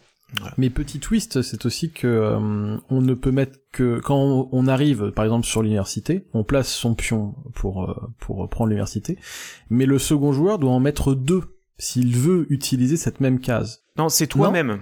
Si- si- c'est Ah, c'est toi-même. c'est- C'est toi-même. Si tu re- veux Ah. refaire la même action, prendre un, un deuxième jeton euh, université par exemple au cours de la même manche, que tu veux refaire cette action-là, t'es obligé de venir avec deux bénévoles au lieu d'un seul. Ah, je découvre, je découvre des choses. Est-ce que tu veux, est-ce que tu veux changer de camp, euh, Julien? Bon, alors ça limite un petit peu finalement. Ça, Il n'y a ce- pas ce- de ce blocage. blocage. euh, on, se, on se bloque soi-même, mais on ne bloque pas les autres sur ce. Mmh, ok, ok. En fait, t'en- t'empêches juste de prendre effectivement le, le même jeton, quoi. Ça, c'est effectivement. Ouais. Oui, oui, le, la- le jeton lui est unique, donc euh, du coup, une fois qu'il est pris, il est pris. Mais pour revenir en fait, enfin, je, je rebondissais en fait sur ta remarque euh, sur l'université de façon ironique en disant pourquoi tu prends pas le, le zoo? Parce qu'en fait ça dépend vraiment des parties, quoi. Bien sûr, oui, je l'entends. oui. C'est, ça dépend de la, de la mise en place de départ, ça dépend des cartes que tu as dans ta main. Euh, si tu as des cartes qui vont demander effectivement des icônes de recherche, bah, évidemment, tu vas sûrement aller sur l'université euh, pour prendre euh, une université avec une ou voire deux icônes de recherche. Ouais. Et, ou, euh, ou les cinq cartes en main, hein, qui, que je trouve extrêmement fort aussi. hein. Bah ouais, mais si tu sais que tu vas réussir à les jouer, tes cartes, bah t'en as pas besoin. Enfin, donc c'est c'est vraiment euh, ça c'est aussi un, un c'est un truc dans le jeu, c'est que tu peux pas jouer au tour le tour. Tu t'es obligé de te projeter toujours sur les 3 4 tours qui vont suivre. Tu peux pas aller beaucoup plus loin en revanche, mais enfin en tout cas moi je cherche pas à aller beaucoup plus loin, mais euh, il faut toujours savoir ce que tu vas enchaîner dans 3 4 tours. C'est quand même il y a une dimension de planification dont, dont j'ai pas parlé dans le jeu mais qui est quand même hyper importante pour euh, pour savoir comment tu vas séquencer les choses et euh, qu'est-ce qu'il faut vraiment que tu fasses. Sinon tu te retrouves euh, un peu perdu au milieu de plein de choix quoi. Après, dans, dans tous les cas, le fait de jouer premier joueur euh, dans ce dans ce jeu-là reste, à mon sens, euh, un avantage euh, parce qu'il ouvre la possibilité euh, totale sur les actions possibles à faire à ce moment-là. Et les autres joueurs ont forcément un poil moins de choix, mais ça peut être des choix qui peuvent en effet Mhm. être être décisifs. Mm. Bah, c'est vrai qu'on aurait pu on aurait pu imaginer une autre enfin un autre truc sur le pour équilibrer euh, genre euh, le positionnement des cartes au départ parce qu'il Un est choix, pas ouais. euh, il est tiré au hasard ce positionnement des cartes euh, actions des cartes actions parce que ouais, c'est compliqué Ouais. dans le jeu il y a des cartes et des cartes Oui, bah justement, je voulais, je voulais venir, petite euh, introduction sur, euh, sur cette nouvelle partie qui va être dédiée aux variantes de mise en place, mais qui sont propres à chaque joueur. Donc on a parlé, on a parlé des variantes communes, donc la mise en place commune du, du matériel, et puis à chaque joueur, il va y avoir des, des choses qui diffèrent. Donc on a déjà évoqué un petit peu tout à l'heure les quatre cartes de départ. Donc celles qu'on va avoir dans sa main, donc les, les fameuses cartes ZO, donc qui vont déjà nous permettre de planifier nos, nos premiers coups, hein, à savoir euh, bah, quelles cartes on va garder parmi les huit qu'on a qu'on a prévu, qu'on a pioché. Euh, donc il n'y a pas de draft hein, dans ce jeu-là. Euh, donc on prend 8 cartes, on, on défausse 4, on en garde 4. Euh, et puis effectivement, l'ordre des cartes actions qui va, qui va être mis en bas de notre plateau joueur, elle va être tirée au hasard. Alors sauf la carte animaux qui va toujours être en, position 1, donc la position 1 c'est la plus faible puisque les cartes plus elles sont vers la droite, donc plus elles sont vers le 5, plus elles auront de puissance lorsqu'elles seront activées. Et donc, euh, Julien, quand tu disais qu'en en étant premier joueur, on a finalement une, grande latitude pour, euh, pour faire les différentes actions, par exemple, tu, tu évoquais le fait de prendre euh, un jeton université, c'est vrai si ta carte association, qui te permet d'aller sur le plateau euh, où il y a les, les jetons université, bah, est bien Oui. Lors de, de la mise en place de départ, qui, elle, est complètement au pif sur tes cartes actions, à part la, à part la carte animaux. Donc est-ce que ça vous semble euh, vraiment judicieux là, ce- ce- cette pioche au pif? Alors que ça soit la, la pioche des 8 cartes et puis finalement sans draft, hein, donc euh, bah, là c'est le hasard total, hein, les, les 4 cartes que vous allez choisir parmi les 8 que vous allez piocher, et puis cette position, ce positionnement des, des cartes actions. Euh, moi, de mon côté, j'ai l'impression que l'envie de l'auteur sur le jeu, c'est de commencer une partie avec une forme aléatoire euh, de la de la situation euh, et que les joueurs arrivent à se démerder avec, ça. Euh, moi personnellement, c'est pas quelque chose qui me plaît. Euh, je trouve que c'est un départ avec beaucoup trop de chaos.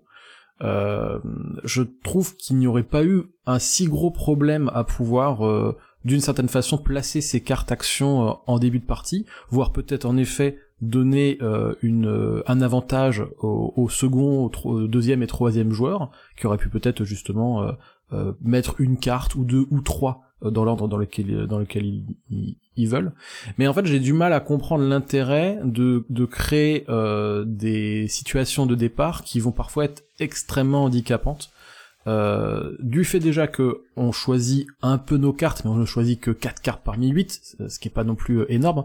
On, peut avoir des cartes extrêmement euh, combotatoires avec euh, euh, les objectifs et parfois des mains euh, totalement horribles. Donc c'est déjà un problème à, ce niveau-là. Et du coup, si on rajoute après le chaos qui peut y avoir du hasard de l'ordre des cartes, on peut se retrouver avec un départ totalement asymétrique et très très euh, positif ou négatif selon euh, le, hasard. Et pour un jeu de stratégie dans lequel on va quand même s'investir euh, plusieurs heures, je trouve que le sentiment d'être à la traîne ou le sentiment d'être très très loin devant n'est pas extrêmement jubilatoire Surtout que euh, c'est assez difficile dans ce jeu de, de, repasser devant le premier joueur parce que comme c'est aussi un jeu de course, euh, les points sont difficiles, euh, difficiles à faire. Hmm. Et on peut même ajouter les cartes décompte finales, donc on en donne deux à chaque joueur en, début de partie, et c'est des cartes qui vont scorer uniquement à, la fin de la partie. Donc il y, a, il y en a 11 différentes de cartes décompte finales dans la, dans la boîte de base. Chacun en a deux, et à un moment de la partie, je dirais à peu près vers euh, la moitié de la partie, grosso modo, on va devoir faire un choix entre les deux qu'on a reçues en début de partie, de celle qu'on va conserver, l'autre on va la défausser, de celle qu'on va conserver jusqu'à la fin pour, euh, pour scorer. Et bah, ces deux cartes des comptes finales, bah, elles sont toutes différentes. Euh, elles peuvent euh, comboter plus ou moins bien avec euh, les objectifs qui sont présentés sur le plateau commun. Elles peuvent comboter plus ou moins bien avec sa main de départ. Euh, voilà, enfin, ça rajoute à, à, la discussion que tu viens d'avoir, Julien, ça rajoute un autre paramètre aléatoire qui peut être ou pas, alors soit pénalisant, soit simulant, parce qu'on peut essayer aussi de de bah, s'adapter ouais, au jeu. Non, mais c'est pour le mm. coup l'objectif c'est plutôt un guide et du coup t'en as deux donc tu peux vraiment choisir lequel t'as euh, pour revenir sur l'histoire du bah, le draft, moi je, enfin je serais pas, je serais pas pour. Après, si les gens en ils ont envie de drafter, ils peuvent rien drafter quoi, tu vois. Franchement, il aurait, voilà, c'est, faites vos jeux, faites vos jeux, écoutez, faites vos jeux, chronique de proxy jeux. euh, moi, je, moi, je pense que c'est, tu dis, c'est pas possible. Bah, c'est pas une course au sens où euh, tu peux pas rattraper le. Il y a pas de mécanique de catch-up, mais en vrai, étant donné que la partie est relativement longue, c'est pas parce que tu as pris un peu d'avance au début que tu vas pas te faire rattraper. Il n'y a pas de, justement, il y a pas d'effet, euh, il y a pas tant d'effet d'emballement en fait quoi. évidemment, c'est sûr que si tu as vraiment des cartes que tu arrives à poser, je veux dire tu peux avoir des tu peux avoir des tirages de ouf, tu peux avoir des tirages de merde, mais en termes de proba, ça me paraît euh, tu vois pas complètement déconnant quoi. C'est pas euh, c'est pas équitable en termes de probabilité de statistiques d'avoir une main de merde une main correcte et une main euh, canon. Euh, non, on est complètement dans une, euh, tu vois, enfin moi je vois ça comme une gaussienne. et donc mm. effectivement les cas extrêmes ils sont extrêmes. Et, et, moi ça, moi ça me gêne pas. Et nonobstant le fait que bah ça c'est ta main de départ. Donc dans le reste de la partie, tu vas, tu vas embrasser d'autres cartes. Et l'air de rien, a quand même pas mal de stratégies un peu alternatives. Tu arrives à trouver des solutions par d'autres biais. Évidemment, faut poser des animaux. Hein, ça, oui, à un moment, faut poser des animaux. Euh, ouais, moi, je trouve que ça serait, enfin, ça se rattrape dans une partie. Euh, dans la plupart du temps. La plupart du temps. Et est-ce que sur les cartes des comptes finales, tu les trouves toutes euh, aussi simples à réaliser, euh, d'autres plus dures, plus simples, d'autres d'autres que tu vas forcément choisir parce que c'est tellement simple et évident que ça va être facile d'avoir les quatre points? Je, pense que c'est une notion de préférence. Tu vois, il y a des, il y a des trucs que toi t'as un peu l'habitude ou quoi, des, des secteurs du jeu que tu maîtrises mieux et du coup tu vas les les privilégier. Euh, pour autant, il y a des trucs que je trouvais vraiment sous-optimal et je me suis rendu compte dans certaines parties que ça marchait quand même. Euh, c'est un peu contextuel en fait. Euh, typiquement, il y a, y a, un truc où il faut pas poser beaucoup d'enclos. Vraiment, il faut que t'aies un, ton plateau il soit le plus vite possible à la fin. Bah, toi, je voyais pas ça comme facile. Et finalement je me suis rendu compte que c'était faisable. Et euh, même j'ai des parties maintenant où c'est plus en plus comme ça quoi où j'aurais du mal à remplir mon plateau. C'est même l'inverse. Donc euh, tu vois euh, à choisir entre les deux entre celle où il faut vraiment remplir son plateau et celle où il faut pas le remplir bah aujourd'hui j'aurais peut-être plutôt tendance à choisir celle où il faut pas le remplir. Donc tu vois l'appréciation elle peut différer au fil du temps. Après il y a des trucs quand même que je trouvais complexes vraiment à faire je vraiment vraiment très compliqué euh, et euh, bah, il se trouve que dans l'extension, c'est des cartes qui ont été changées. Hmm. Donc il y en a qui ont été revues légèrement. Euh, c'est le coup de, de, une carte, tu vois. De, enfin, hmm. ça change de 1, de un équivalent de, de, de, badge, on appelle ça. Euh, c'est plutôt marginal, mais euh, à l'occasion, si vous voulez. euh, alors, je sais pas trop si ça a été changé parce qu'ils ont rajouté des cartes, tu vois. C'est ça qui est délicat après. Est-ce que ça a été changé parce qu'ils ont rajouté des cartes ou est-ce que ça a été changé par retour d'expérience? Je me suis pas renseigné sur le sujet. D'accord. Moi, c'est le décompte final sur les grands animaux qui, est... qui peut Ouais, sembler un peu il difficile, quoi. ouais, il a été revu à la baisse, celui-là. Ouais. D'accord, ok. Je crois qu'il y en a un autre aussi, mais j'ai un doute. En tout cas, sur ce point, euh, moi je sais que je je je je- j'ai toujours tendance à faire le- finalement la carte la plus facile. Euh, c'est c'est presque pas un objectif de partie. Je me dis voilà, celui-là est beaucoup plus simple à faire parce qu'il y a une, quand même une idée de, sim- de, de, de simplification. Euh, les points se tenant tous, ils font à peu près tous les mêmes points. Euh, ça reste pas quelque chose sur lequel on va se dire je vais me mettre de la difficulté pour faire plus de points. C'est presque finalement un challenge euh, perso d'essayer de faire une carte plus euh, plus complexe euh, que que l'autre. Mais pour ça, il faudrait qu'il y en ait une qui soit vraiment plus complexe, tu vois. C'est ça le, c'est ça le point. c'est. Ouais, ah, pas sûr qu'il y en ait. Julien a l'air de dire qu'il y en a des plus simples, donc ça veut dire qu'il y en a des plus complexes. Oui, c'est-à-dire qu'en fait, il y en a qui s'intègrent forcément dans toute stratégie, euh, alors que d'autres euh, vont euh, vont se faire avec une vraie vraie une vraie volonté. Euh, donc, Ah ouais, tu, tu penses. bah, par exemple, euh, tu vois, il y a un objectif qui permet euh, de euh, faire des points par rapport à sa réputation. Euh, bah, Mhm. c'est clairement là, un truc qu'on monte quasiment. Enfin, on le monte forcément un petit peu euh, à un moment ou à un autre la réputation, de par. Ouais, mais euh, entre avoir un point et en avoir quatre, c'est pas pareil. Pour avoir Oui. quatre points, faut la monter à fond. Et moi, j'ai pas vu tant de parties que ça où les gens ils arrivent à fond. Enfin, Non, mais disons que, surtout, pas vois, si- s'ils ont pas l'objectif, quoi. Je crois que c'est euh, c'est c'est 6 points neuf- enfin euh, 6 réputations, 9 réputations, 12 réputations et 15 réputations. Euh, on va toujours à peu près se situer sur les euh, sur les 9 minimum. Et c'est finalement un objectif qui ne demande pas trop de prise de tête. On sait qu'on les fera, on met ça dans un coin de notre cerveau et, et ça marchera à peu près. Si on veut gagner un petit point en plus pour passer devant, on va se concentrer un peu dessus. En tout cas, moi j'ai toujours joué en me simplifiant la vie là-dessus et en prenant des objectifs qui euh, qui sont euh, assez euh, assez assez standards. Par contre là J'ai où je... j'ai toujours joué pour gagner, donc. euh, Non, mais t'as raison, c'est ce qu'il faut. Moi aussi. Tu nous as dit tout à l'heure que c'était pour faire perdre les autres, surtout. ah non, je- c'est ce que tu bloquais compris, ça. pas C'est pas pareil. c'est pas pareil. C'est ce que t'as compris. C'est pas ce que j'ai le- dit. Le plus de points négatifs. Mais euh, le, le- là, le, le twist qu'il y a, qui est le choix de la carte, euh, comme on en a deux en début de partie, euh, ça nous laisse un petit peu de temps euh, pour se spécialiser ou en tout cas avoir une vision euh, sur la fin de partie et laquelle on, on va choisir. Euh, je crois que c'est quand euh, la, la personne qui arrive aux 10 points euh, de euh, les 10 points Conservation, de hein. Oui, conservation, de conservation. Mm. Là, il faut faire un choix. Mm. Euh, pour moi, ça aurait pas été déconnant de se dire euh, ces, ces cartes-là, vous les gardez jusqu'à la fin et, et vous choisirez celle qui score le plus.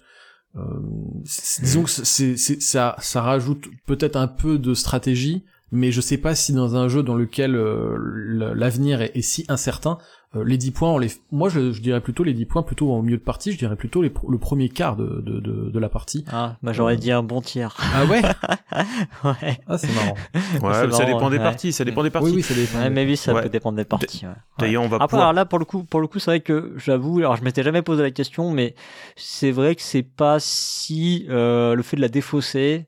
Alors des fois, euh, des, des fois t'es emmerdé, hein, des fois t'es emmerdé parce que t'es pas, t'as pas encore vraiment bien choisi.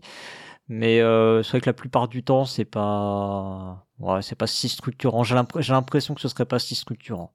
Donc, si vous voulez, chez vous, gardez-les jusqu'à la fin et puis choisissez la meilleure. Vous verrez, vous nous direz.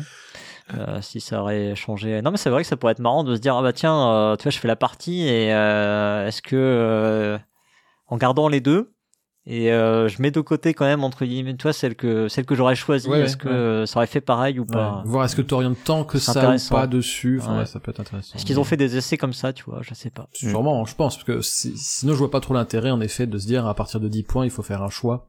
À mon avis, c'est qu'il y a une certaine volonté. Mais donc voilà, donc mettez ça, faites du draft et changez les règles quoi. Et puis, euh, ça va. Les règles. euh, si Voilà. ça, si, si Merci, ça, au revoir. si ça- si ça fait plaisir aux gens, euh, voilà, hein, mais euh, après le moi, but, hein. pour le coup, euh, ça me va, ça me va bien comme ça. Mais euh, Bon d'ailleurs si, si on parlait un petit peu du rythme du jeu parce que bon là on l'évoque le, le tiers, le quart, euh, la moitié et bon bref tout ça ça dépend euh, aussi de bah, de la manière dont on avance sur les euh, pistes de score donc on a parlé de la piste de conservation la piste d'attrait. Je crois qu'on n'avait pas encore cité la piste Oui, d'attrait. Mm. Voilà, donc c'est matérialisé par des tickets d'entrée euh, dans notre zoo. Voilà, donc ces deux pistes-là vont nous rapporter des points. Euh, elles partent, euh, bon, elles se rejoignent ces deux pistes-là. Elles partent. d'un côté, enfin à l'opposé l'une de l'autre, et puis euh, bah, quand euh, les deux pions de ces deux pistes d'un même joueur se croisent, ça déclenche la fin de la partie. Et donc, euh, bah, il peut y avoir euh, quelques cartes, quelques actions euh, bien, bien anticipées, bien placées à un moment du jeu qui vont bah, rapidement faire gagner beaucoup de points et qui peuvent faire basculer le, le jeu vers, vers une fin de partie très proche ou mettre fin de la partie prématurément entre guillemets pour les autres joueurs qui n'auraient peut-être pas vu le coup venir et euh, qui pensaient encore s'organiser parce que on peut dire quand même que c'est un c'est un jeu où on gagne des points un peu par à coup puisque l'essentiel de ces points on va les gagner en posant des des cartes notamment Mhm. des cartes animaux et que pour poser les cartes animaux il faut faire l'action animaux et que bah la carte action animaux bah euh, c'est le principe du jeu hein, c'est que dès qu'une dès qu'une action dès qu'une carte action est utilisée elle revient à l'emplacement numéro 1 et faut qu'elle faut faut attendre en poussant les autres il faut attendre qu'elle reprenne un peu de puissance pour qu'elle devienne intéressante euh, à être jouée donc on peut pas comme ça faire euh, plusieurs fois d'affilée euh, poser des animaux c'est pas c'est pas vraiment Bah, a- donc ça va faire a- quelques à-coups Ouais, c'est effectivement la, plupart du temps non, mais il y a des il y a des techniques justement pour euh, pour rusher des trucs comme ça, euh, pour Mm. sau- sauter par dessus des actions entre guillemets. oui Et, Oui, oui. euh, oui oui on peut faire défiler ces cartes actions avec des Après, il y a, y a aussi l'action, euh, l'action association qui permet donc de soutenir des projets de conservation. Donc là aussi, ça rapporte des gros points quand même. Mais Ouais. c'est pas à chaque fois que tu fais cette action-là, évidemment, parce que les animaux, pour le coup, ça rapporte des points à chaque fois. Mm.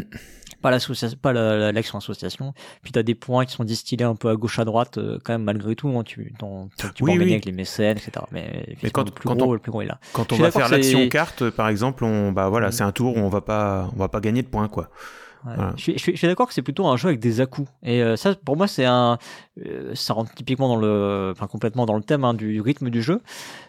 C'est un jeu dans lequel le tempo est un peu bizarre. Euh, a des phases de préparation, en fait, et des phases un peu explosives où d'un seul coup, boum, ok, là, maintenant que j'ai tout bien préparé, bim, là, je te pose mes points, et là, je monte de 15 points, et c'est assez violent, tu vois, c'est vraiment. euh, euh, moi j'aime bien, c'est un, un côté un petit peu western. Tu vois, c'est vraiment. euh, il y a Ah la bon petite musique de fond là. Tu vois, il va y avoir des actions, t'as l'impression que tu fais rien. Là, moi, je t'imagine avec un chapeau de cow-boy et des Santiago Cyrus en train de jouer à Ark Ouais. Nova.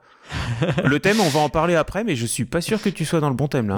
Ouais, ouais, ouais. C'est écrit Mais Western que- Trail, là, euh, Cyrus. Ah, je me suis trompé. Mais est-ce que vous voyez ce que je veux dire? Tu vois, ce, Ouais, ouais, totalement, ce, ouais. ce côté où tu as des actions préparatoires et en fait, effectivement, tes points, tu les mets par à coup. Mm. Et euh, donc, là, tu fais, ok, bon, là, il est en train de poser un enclos, là, il a fait ci, là, il a posé des animaux, mais ça a pas marqué beaucoup de points. Et là, bim, allez, je te mets le projet de conservation truc, du coup, je sors de ma main, euh, et puis euh, je marque, euh, je monte du coup sur la piste de conservation, euh, je marque des points là, je retourne ma carte euh, euh, sur sa face plus forte, etc. Enfin bon, bref, il y a des, c'est des, t'as des enchaînements comme ça qui sont pas hyper nombreux dans le jeu, mais qui sont très violents. Je pense que ça, Moi, j'aime- ça, ça se- s'alourdit d'ailleurs, euh, vu comment maintenant t'as l'impression, j'ai l'impression que tu joues le jeu en te disant, euh, je ne fais pas forcément plein d'enclos avec plein d'animaux. Si tu fais des gros enclos, et en effet ça prend du temps de pouvoir sortir des animaux qui vont prendre euh, des enclos de 5 ou 6, en effet t'es une montée en... Enfin t'as ce, ce côté à coup qui est encore euh, plus phénoménal. Souvent tu vois ton adversaire qui est très très très loin de toi, et une fois qu'il a enfin réussi à, à- à remplir son enclos avec son énorme ours, en effet, il y a plein de points qui débarquent. C'est pas, c'est, c'est pas forcément, euh, c'est pas forcément une notion dans, euh, toi, de mettre des, c'est pas une façon de jouer, tu vois, c'est, c'est le, le jeu t'impose ça. Et parce que les enclos, ça marque pas de points. Euh, Oui, éventuellement, ça te, ça, ça te fait gratter un bonus sur le, sur le plateau. Oui. Mais euh, généralement, association, ça ne te fait pas marquer de points. Euh, mécène, euh, c'est rare aussi, mais bon, de temps en temps, ça en fait marquer. Mais tu vois, c'est vraiment des trucs préparatoires. C'est-à-dire que c'est un jeu dans lequel il faut, euh, ce que je disais, tou- toujours planifier 3-4 actions. Parce qu'en réalité, c'est au bout de cette chaîne d'actions que tu vas marquer des points. Donc tu vises ce, ce moment où tu vas marquer des points. Et pour ça, il faut enclencher toute une séquence de conditions auquel il faut que tu, faut que tu souscrives, enfin que tu, faut que tu remplisses un certain nombre de conditions pour euh, arriver à ce moment où tu marques des points. Hmm. Et euh, ouais, moi ça me donne un peu cette sensation de, tu vois, on se regarde, on se regarde, bim, tiens, j'ai mis des points. Et là, ah tiens, bim, moi aussi je mets mes points. et euh, je trouve que c'est c'est pas c'est pas très courant en vrai quand même euh, comme rythme de jeu. Ouais, et je sais que du coup il y a des gens là, qui, passent complètement à côté, hein, qui aiment pas du tout. hein. Ouais. Alors pour faire toutes ces actions-là, bon bah il faut avoir les, les cartes actions bien placées, donc c'est ce qu'on a dit, mais on n'en a pas encore parlé, mais il faut aussi des thunes, des sous, Ouais, il faut de du la thune. pognon, du flouze, comme tout euh, bon jeu de gestion, euh, euh, voilà, qui, qui se respecte. Donc là ça s'appelle des, des crédits. Et dans ce jeu-là, bah, c'est quand même aussi le nerf de la guerre. On n'en a pas parlé, mais euh, quand on n'a plus de crédit, euh, ça devient compliqué quand même de, de faire, euh, de faire un certain nombre d'actions. Bah, déjà, tous les animaux, pour les poser, il faut forcément Ouais. du, du crédit. Et ça coûte très cher. Enfin, sur les animaux, mais en tout cas, c'est toujours trop cher. Ouais, ouais. Voilà. Et euh, le crédit, on en gagne euh, pas par 36 moyens, c'est essentiellement à la fin de chaque manche.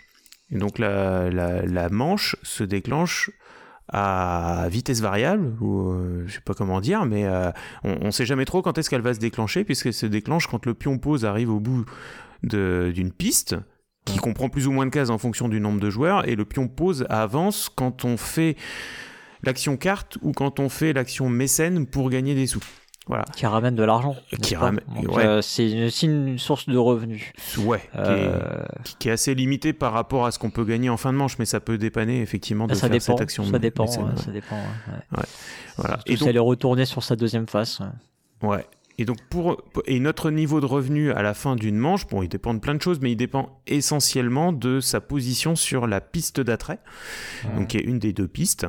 Et donc plus on est avancé, plus on va gagner de crédit. Donc plus on avait de crédit, plus on a posé d'animaux, plus on a avancé sur la piste d'attrait, plus on va gagner de crédit, plus on va... Enfin, ça peut générer un effet comme ça. Moi, je sais pas ce que vous en pensez, mais euh, ça peut générer un petit effet euh, boule de neige, quand même. Moi, c'est ce que j'ai vu sur pas mal de mes parties, c'est que quelqu'un en effet qui est dominant sur sa, sur sa, ses rentrées d'argent, en tout cas qui va avoir une rentrée d'argent plus importante sur, sur son adversaire, pourrait même avoir tendance à, es- à essayer d'écourter euh, les manches euh, pour que ce revenu tombe de façon encore plus euh, souvent. Je sais pas combien on fait de manches Mhm. en tout dans une partie, on en fait peut-être, je sais pas, 4, 5-6.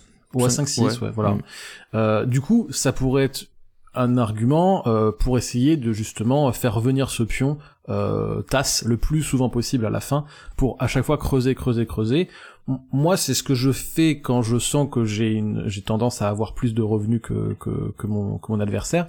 Et c'est vrai qu'il va y avoir des des manches où euh, on va se retrouver avec une cinquantaine de crédits.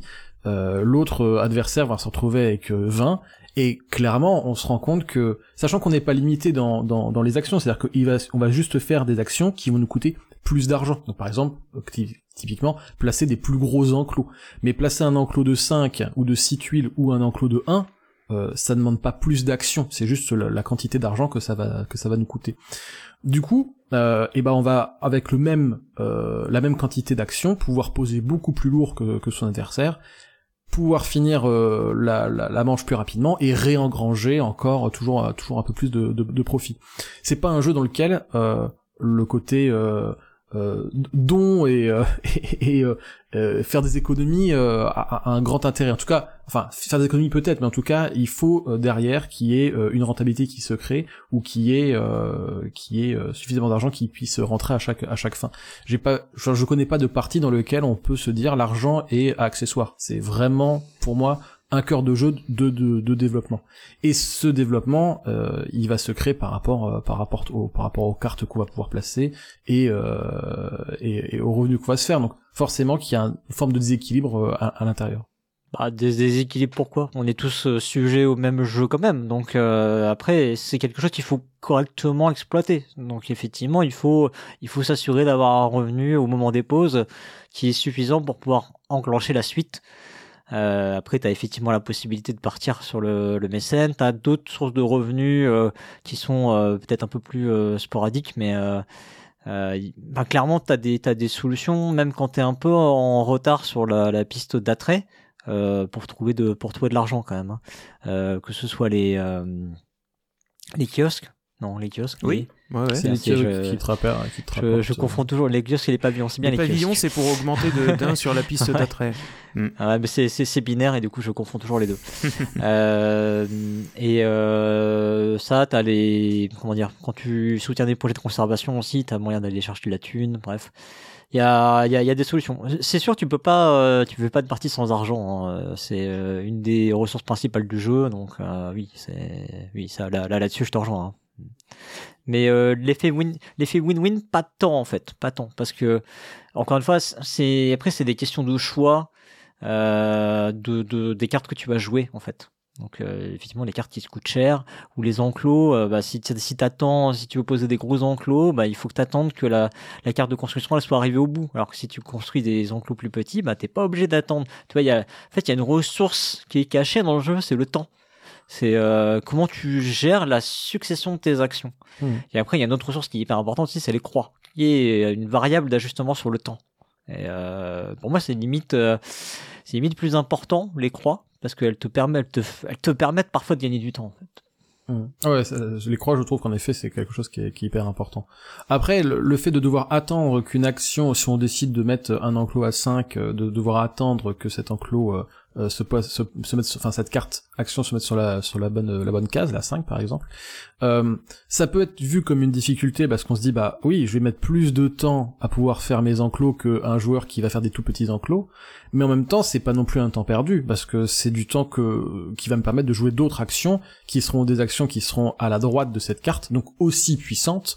Et du coup, euh, je ne je ne fais pas de sacrifice en fait en me disant euh, je vais placer un, un gros enclos alors que mon adversaire euh, joue euh, sa carte action en, en niveau Bah, 1 ou niveau 2.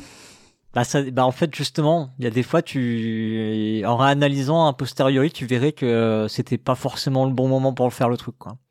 C'est c'est ça qui est que je trouve, enfin que je découvre plus je joue et plus je découvre que vraiment euh, l'ordonnancement des actions il est hyper important et des fois tu te dis bah je vais faire mon action qui est en 5 puisque de toute façon elle est en 5 tu vois? Et que j'en ai besoin en fait non des fois il vaut mieux faire celle qui est en 3 avant parce que elle sera poussée plus vite tu vois? Et parce que cette action qui est en 3 de toute façon, t'as pas besoin de la faire en 4 ou en 5. Donc, à partir du moment où t'as pas besoin Mmh, de oui. la faire en 4 ou en 5, c'est une option valable. Hmm. Tu vois? Et si tu sais que tu vas en avoir besoin avant, pour la deuxième fois, toi, avant celle qui est actuellement en 5, je sais pas si c'est compréhensible ce que je raconte. Ouais, ouais, Oui, c'est ouais. cette idée de planification finalement. hein. oui, ce c'est ça disais, exactement, ouais. Mm, ouais. Mm. Mm. On, peut, on peut signaler aussi que celui qui est un peu à la traîne euh, sur la piste d'attrait, donc du coup qui va probablement recevoir moins de revenus que les autres, bah, il a aucun bonus. Parce qu'il y, a- il y a pas mal de jeux où comme ça euh, on, on récompense un petit peu celui qui est, qui est à la traîne pour le, lui donner un petit coup de pouce non. et tout. Non, non. Là dans Aknova c'est c'est punitif quand même. Il y a, il y a- il y a rien du tout. Hein. On est d'accord. Ah oui, non, il n'y a, a- voilà. pas- a de a pas catch-up Voilà, on peut compter jeu. que sur soi-même. Hein. Le Ah, jeu ne nous aide pas, il nous a fixé les règles au départ et après c'est on se débrouille. Euh, voilà. Euh, on peut parler aussi bah, de la de la la fin de partie en fait qui ne va pas forcément à la fin d'une manche. Donc dans cette idée de planification, à la toute fin, quand on est je sais pas à la quatrième ou à la cinquième manche, bah finalement on a peut-être planifié tout ce qui va bien pour la cette manche-ci, donc avec son petit lot de crédit qui va bien. Et puis bah finalement on va pas aller jusqu'au bout de cette manche-ci parce que bah il y a quelqu'un qui a bah, a mis fin à la partie euh, euh, Ah, en, ça, en c'est- croisant ça, un pistes des- quoi. C'est Alors, un des trucs les plus intéressants du jeu pour moi, ça. C'est un Ouais. truc de dingue. Parce que t'as, là, on revient sur, euh, c'est ce que je te racontais, en fait, ce- cette préparation. La préparation au déclenchement de la fin de partie, c'est encore plus fort que euh, quand je t'ai dit, euh, euh, je fais trois actions euh, un petit peu euh, pantouflardes, là, avant de faire euh, l'action explosive où je mets mes points.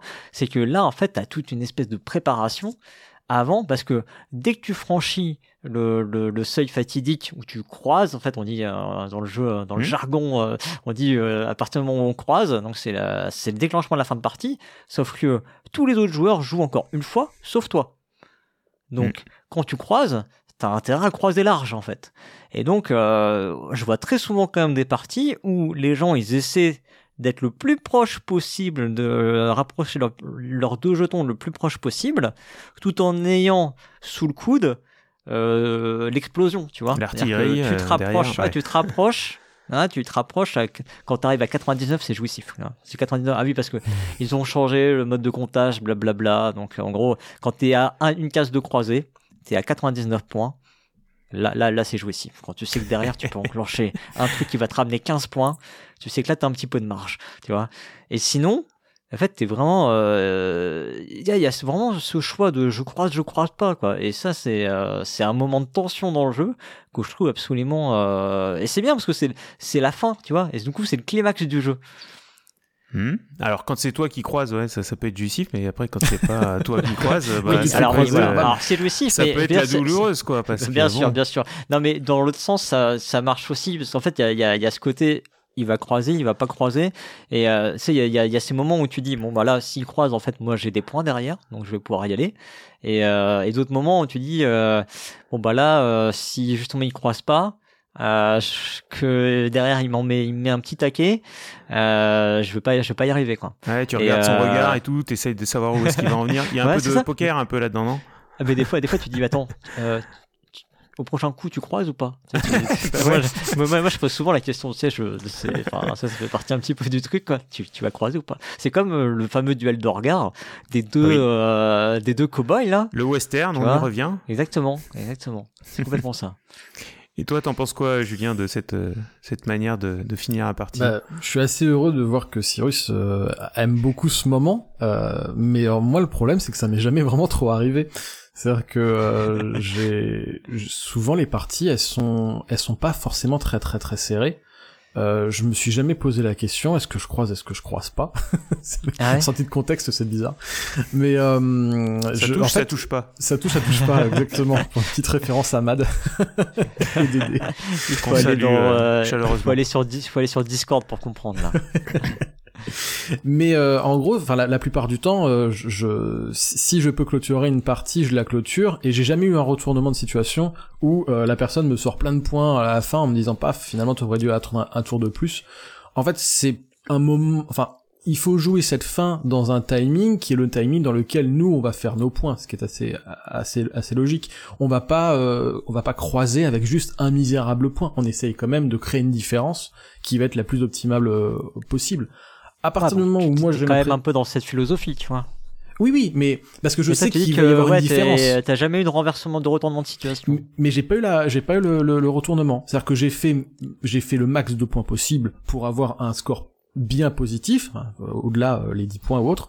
Mais à aucun moment je, je me suis dit, euh, là je vais perdre un tour, enfin en tout cas je vais préparer quelque chose d'un peu plus pui- puissant pour être sûr que derrière il n'y ait pas un retour de situation. C'est pas du, enfin j'ai jamais eu ce, ce, ce- cette situation-là, ce, Bah, ce t'es, cas-là. t'es trop fort, t'es trop fort. Ah non, mais après en, en gagnant ou en perdant. Ah non, on hein, avait dit pas, que- pas de commentaire élogieux, excusez-moi, je, je demande à ce que ce soit retiré au montage. En, en sachant qu'on peut être celui qui croise, mais ne pas être celui qui gagne, puisque Bah oui, bah, il y a des points de. Bah, Oui. Déjà, les autres ont un tour, c'est de plus, mais en plus, il y a des points euh, qui Secrets, sont scorés qu'en en fin de partie. Réserve, ouais. Ouais. Mais après, euh, sur la sur cette fin aussi de de, de, de ce, ce calcul en tout cas de, de de manche, enfin de partie, il y a un élément qui euh, important à mon sens, c'est que la première partie que j'ai faite, euh, eh bien la personne qui a perdu, elle perd avec un score négatif. Et parce que elle ne croise pas. En tout cas, euh, c'est on n'est pas obligé de perdre avec un score négatif, on peut perdre avec un score positif, mais on peut aussi, et c'est quand même la plupart du temps comme ça que j'ai fait mes parties, perdre avec un score négatif. Et je, toutes les personnes qui perdent, et puis moi, moi, moi compris quand je faisais comme ça, euh, c'est une sensation qui est quand même pas très agréable. De se dire, j'ai joué pendant trois heures, trois heures et demie, j'ai fait le maximum de ce que je pouvais faire, je me sens pas euh, spécialement inférieur, euh, mon zone ne, ne semble pas si incohérent que ça, et j'ai des points négatifs. Et je trouve que c'est un, un, un élément qui, euh, qui est quand même assez, euh, assez frustrant, et, et je pense qu'ils auraient pu trouver un twist. Euh, Et pour ben, ça tombe bien. Alors- Ils l'ont trouvé. Oui, voilà, pour préciser, bah, c'est ce que tu disais, euh, Cyrus, tout à l'heure, hein, c'est que euh, anciennement, enfin dans les règles originelles, originales, euh, on soustrayait en fait la piste d'attrait et la piste de conservation. Donc si on n'avait pas croisé, bah, on avait des points euh, négatifs. Alors qu'ils ont euh, fait évoluer cette règle-là, et c'est celle qui est en vigueur sur, sur BGA, c'est que bah, les deux pistes marquent des points positifs, donc on additionne les deux, et en fait, euh, quand on arrive à 100 points, c'est l'équivalent de croiser les pistes. Quoi. Mm. C'est ça que tu voulais dire, euh, Cyrus? Peut-être? Oui, oui, tout Oui. à fait. Ouais, voilà. Donc, euh, Donc tu peux jouer avec ces règles-là, euh, Julien. euh, ça revient au même. C'est juste que euh, il y a peu de chances que tu finisses dans les négatifs. Alors, oui, non, là, là, Voilà. il faut y aller, la profit dans le négatif. Voilà, c'est c'est que t'as fait Faut que de, de boire du café pendant toute la partie, hein, parce que on démarre avec moins 10 points quand même. C'est vrai. Enfin moi j'ai j'ai perdu euh, j'ai perdu ma joueuse principale là-dessus. Hein. C'est-à-dire qu'on a fait notre Aïe, première aïe. partie et avec un moins 14, et c'est elle a dit ouais ok c'est c'est- Ouais. pas très très intéressant C'est- euh, C'est très punitif. comme Ouais. comme comme comme sensation. C'était non mais c'est c'est de la Mais méchanceté. Non, mais pour le coup, pour le coup, c'est bien que l'éditeur l'ait entendu et ils ont, voilà, ils ont ajusté. euh, ça change rien aux règles en vrai. euh, et euh, et tu, tout le monde finit en positif avec euh, 100 points ou presque euh, ou plus. Et il y a un autre point aussi que je qui qui, qui m'interroge, c'est euh, pourquoi comment euh, finalement signifier une fin de partie et comment la justifier avec la rencontre de ces deux pistes de score? C'est quelque chose que j'arrive pas à comprendre en termes de de- d'intérêt en fait. Il, il faut bien un moment ou un autre en effet euh, créer une fin de partie, hein, ça y a pas de problème. Mais pourquoi la rencontre? Alors euh, je, je vais poser la question à un grand fan du jeu. Est-ce que du coup t'as l'impression qu'il y a une certaine justification à ce que euh, la piste du capital et la piste de, de, la, de la conservation euh, se rencontrant puissent justifier une fin de partie? Euh, je, je pense que c'est surtout une, c'est une solution ergonomique d'un côté. C'est-à-dire que euh, bah, t'arrives, toi, euh, tu compterais des points positifs, tu arriveras à 100 points. Et ben, euh, on compterait deux pistes, chacune de leur côté, il faudrait faire la somme. Bah là, en fait, euh, c'est une solution finalement ergonomique qui est élégante, de dire bah, les deux pistes vont se croiser, tu seras arrivé à 100 points. T'as presque, t'as presque envie de dire, ouais, est-ce que mathématiquement c'est vrai? Tu Mm. vois? Euh, Et euh, d'un autre côté, je pense que c'est, euh, je pense que ça, ça, nous, ça va nous rapprocher du sujet sur le thème peut-être. Oui. Je pense que c'est la, c'est l'envie aussi de dire, bah tu peux pas faire que un truc, tu vois? C'est que quelque part, c'est le fait de dire, il faut croiser. Bah, dans la tête, dans l'inconscient, tu croises pas d'un côté complet euh, du, de la piste, quoi. Enfin, euh, je sais pas comment le. Mais foncièrement, exprimer, c'est, c'est physiquement, c'est une proposition. C'est-à-dire qu'on a bien, euh, on a bien euh, les deux pistes qui se croisent dans la, dans leur continuité totale. mais- Ouais. C'est-à-dire qu'on peut Mhm. imaginer une partie dans laquelle oui, on tu ferait aucune n'importe où, ouais. conservation et que du capital. Ouais, c'est compliqué, mais Oui, oui, c'est euh, compliqué, je mais- pense que techniquement c'est pas possible en vrai, mais euh, mais euh, oui. Ouais, c'est. Enfin, en tout cas, l'ergonomie de la piste l'interdit pas. Voilà, ouais, c'est ça. C'est une proposition. Techniquement, en la piste ne l'interdit pas. Et, et c'est vrai, quelque part, tu tends une perche aussi pour peut-être parler du thème. euh, c'est un, c'est un sujet important dans, dans ce jeu quand même, euh, parce que tu parlais de la piste du capital. euh, C'est étonnant comme, comme mot. Alors c'est évidemment Ouais, c'est ton pas le mot, hein, terme, Julien. euh, La- retenu, la- hein. la- la- le nom officiel, c'est la piste d'attrait. Je prends Voilà, mes responsabilités. Un, un- un peu plus charmant. voilà. Et, et l'autre piste, donc la piste de conservation, voilà, qui, qui symbolise un peu euh, thématiquement bah, la- notre, euh, notre euh, statut en fait de notre zoo, quoi, la- le niveau de, de renommée de notre zoo, quoi. Voilà. Donc le, le thème, bah, on est dans les animaux, on est dans le zoo, euh, on est dans le business, parce qu'on est euh, gérant d'un zoo qui doit faire, euh, faire fortune, faire couler les crédits pour pouvoir acheter de, pour pouvoir construire de nouveaux enclos, acheter de nouveaux animaux. Des animaux donc on va mettre dans des, dans des enclos. Alors moi je suis pas un, grand spécialiste des animaux. En fait non, je suis, nul en animaux, j'y connais rien. Et moi je voulais vous poser une question subsidiaire qui, qui vaut 5 points. Est-ce que euh, il y a des points. les- Attends, attends, je suis pas au courant. Ouais, là. ouais, ouais, il y a des, y a points. y a on des est à points. combien Ah, là bah, Attends, on est à, savoir. on est à combien là. On est à combien Il y a des points. Il y a des points. Est-ce que thématiquement, l'animal qu'il y a sur euh, une carte est raccord avec les badges qu'il peut y avoir tout autour et euh, la capacité qu'ont euh, certains animaux? Donc euh, certains animaux ont, ont une capacité par exemple de, de faire revenir les cartes actions euh, au départ. Capacité de gagner des crédits, capacité de faire avancer le pion pause. Euh, voilà, est-ce que vous euh, qui connaissez bien les animaux, euh, tout ça vous semble bien cohérent? Ouais, tu, tu savais que qu'on était expert en animaux? Ah, Bah oui, je le savais, oui, bien sûr, je me suis renseigné avant. Euh, alors les badges, oui, sont cohérents. à quelques-uns près, ils le disent d'ailleurs dans la règle, ils disent oui, euh, voilà, on a dû faire euh, quand même des concessions sur certains, euh, pour certains animaux. Euh, pour l'équilibre du jeu. Donc, euh, je sais plus, il y a je- ici un exemple, je me, Je je sais me rappelle plus si quel c'est, mais euh, où ils ont mis un ça. badge ours euh, Ah oui, sur ça. un animal qui, qui n'est pas de la famille des ours. C'est Voilà. ça. Le panda, par exemple? Non, pas celui-là. celui-là, il ils est mis dans la les famille règles, des ouais, ours. ils le précisent. Ouais. D'accord. Euh, donc il y en a- il y, en a quelques-uns pour lesquels c'est pas euh, c'est pas exact, euh, mais euh, l'essentiel c'est le c'est c'est bon oui. oui. D'accord, ok. Bon, ça Après, casse un peu les- ton, ton argument du, du tableau Excel, Julien. Bah, pas, pas... Après, Non euh, mais je il y, y a juste l'idée de se dire, enfin, il y a une quantité astronomique de, de, de, de variétés d'animaux sur Terre, hein, donc après, il suffit juste de d'y attribuer euh, sur chaque case un animal de chaque continent. hein. Je pense pas que ce C'est si compliqué à faire que ça. Bonne, bonne réponse, bonne réponse. Mais moi, c'est par rapport surtout sur les, les compétences. Euh, je pense que si on veut s'inventer une histoire en se disant euh, j'ai un Wistiti et puis il me permet de mettre ma carte sponsor en troisième euh, en troisième euh, étape, euh, on pourra le justifier en inventant ce qu'on veut. Mais euh, dans le fond, les compétences des animaux, euh, c'est presque bizarre de parler de compétences des animaux. euh, c'est pas à eux de faire du boulot. Enfin, je veux dire, ils sont déjà en voie de, dis- de- de- de- d'extinction. Je pense pas que ce soit les animaux qui permettent de faire des choses qui sont liées à la gestion du zoo.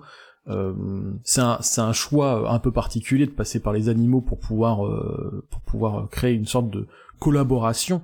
Euh, dans les faits et thématiquement, il faudrait qu'il y ait euh, euh, un aspect qui soit beaucoup plus politique, social ou associatif au, au jeu pour qu'il ait une certaine cohérence. Là, je comprends qu'il y ait une problématique, c'est que ces cartes-là, faut bien qu'elles fassent des choses. Euh, leurs actions, elles sont, elles sont quand même euh, pas très thématiques. Il faut quand même l'avouer. Alors en fait le c'est effectivement pas thématique au niveau des enfin le jeu le jeu n'est pas thématique dans euh, dans ce qu'il propose euh, au niveau des animaux. C'est-à-dire qu'en fait effectivement ça ne ça ne va pas euh, ça ne va pas être logique que tu effectivement comme tu dis si tu ra- racontes une histoire à aucun moment le singe il va vraiment chaparder un truc dans le zoo qui se trouve peut-être à 12 milliards de kilomètres de là. Le truc c'est qu'ils ont voulu faire en revanche ils arrivent à à donner un sens effectivement aux effets par l'imaginaire que peut procurer l'animal. Et du coup, tu peux te raccrocher. C'est plutôt, encore une fois, c'est plutôt des trucs un peu ergonomiques finalement. Tu vois, ça va devenir logique dans ton esprit que euh, le singe chaparde et donc active l'action chaparder, euh, que euh, je sais pas, euh, que euh, je me rappelle avoir pris le- l'exemple de l'alligator euh, dans le jeu du mois, euh, qui peut saisir une carte dans la rivière, hein, donc tu vois en plus saisir dans la rivière, donc en gros tu imagines l'alligator qui sort sa gueule et prend une proie dans la, dans la rivière, évidemment que cette carte elle, elle va pas mourir en fait, elle va dans ta main, donc ça va, voilà, il y a, ça a des limites, mais tu vois, ça convoque une, une forme d'imaginaire et du coup ça ça fait que les gens disent le jeu est thématique tu vois. Alors que pour le Mhm. coup voilà moi je dirais je dirais pas ça. Je dirais pas que le, le, le jeu est thématique. C'est comme pour Wingspan. Les gens ont dit ah euh, Wingspan c'est thématique non les les effets sont les effets sont thématiques. Et en fait les effets vont euh, appeler quelque chose chez toi et donc tu vas le raccrocher à quelque chose de concret qui est en lien avec ce qui est écrit sur la carte. Mais en vrai euh, ça crée pas la thématique du jeu en- dans son ensemble Est-ce que ça en devient pas un peu cliché au final de devoir se dire euh, à chaque animal il va falloir que je trouve euh, une raison euh, soi-disant logique avec sa nature pour euh, justifier une action de carte? Tu vois, Bah, c'est... Oui, oui, voilà, oui, oui, ça peut, oui, ça peut être un peu cliché. Bon, après, c'est encore une fois, c'est, moi, je le vois plus comme une sorte de moyen mnémotechnique, quelque chose de logique, tu vois. Ouais. Donc euh, voilà, mais effectivement, je cherche pas à le rapprocher du thème du jeu. Après, un point un peu plus sérieux, donc Julien, tu as évoqué les, bah, des espèces en voie d'extinction. Donc, Ouais. euh, bah, toujours pareil, hein, je, je suis pas un expert en animal, mais en animaux, mais effectivement, euh, il me semble qu'il y a un bon nombre d'espèces qui sont euh, plutôt des espèces protégées, des espèces plutôt en danger.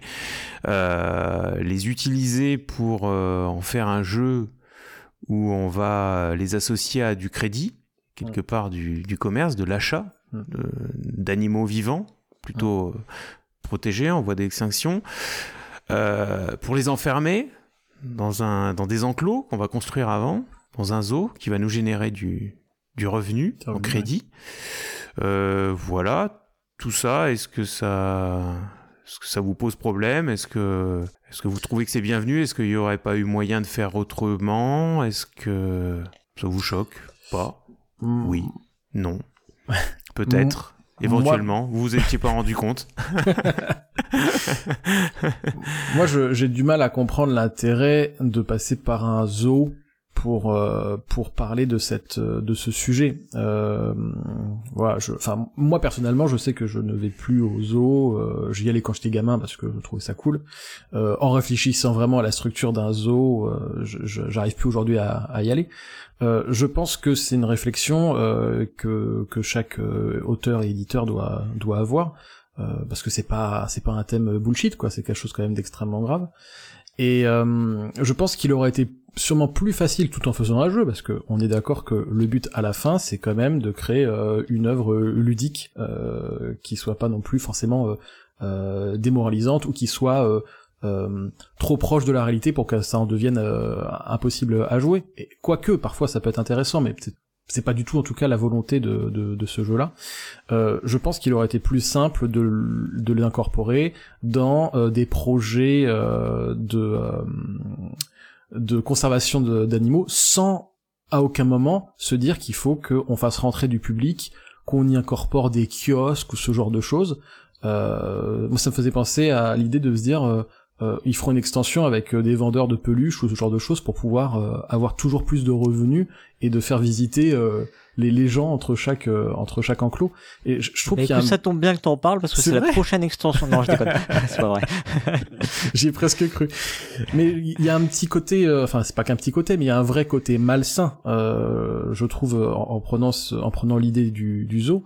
Et ce que je trouve encore plus dommage, c'est que euh, il part d'un principe qui est de se dire on est là pour protéger les animaux. Et à aucun moment dans, dans les règles ou dans l'aspect euh, mécanique, il n'y a une explication de pourquoi aujourd'hui les animaux sont en voie de disparition, qu'est-ce que l'homme a fait pour en arriver là. En fait, il y a, y a juste cette idée de se dire, euh, on fait un zoo, on fait de l'argent, et celui qui a finalement le plus, euh, le le mieux géré son zoo, et non pas euh, spécialement euh, la, la conservation des animaux, vu qu'il y a toujours cette idée de, de capital derrière, euh, bah, sera le gagnant. Et je, je trouve que ça, ça passe à côté de, à côté de ce que ça veut défendre. Et je sais pas en fait si ça voulait vraiment défendre grand chose, mais euh, c'est quand même des, des choses qu'on qu'on retrouve dans, enfin il y a des principes qui sont, qui sont dans les règles. Par exemple, dans le pitch de départ, il y il y a marqué, vous construisez des enclos en accord avec le style de vie des animaux. Rien que cette phrase-là, en fait, elle me semble totalement déconnectée de la réalité. Euh, le style de vie des animaux n'a rien à foutre dans un enclos. Et j'ai l'impression qu'il y a un peu cette invitation de, enfin, de se dire, euh, euh, venez, euh, le truc est fun, euh, on sauve des animaux, ils sont jolis, ils font des petites actions, c'est trop cool.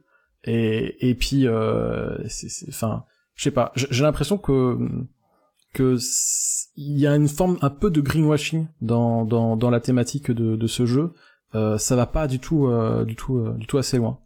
Ou alors euh, c'était pas du tout la, la volonté euh, la volonté cherchée, mais dans ce cas-là, je comprends pas euh, les intentions qui sont données dans dans le pitch de- du jeu.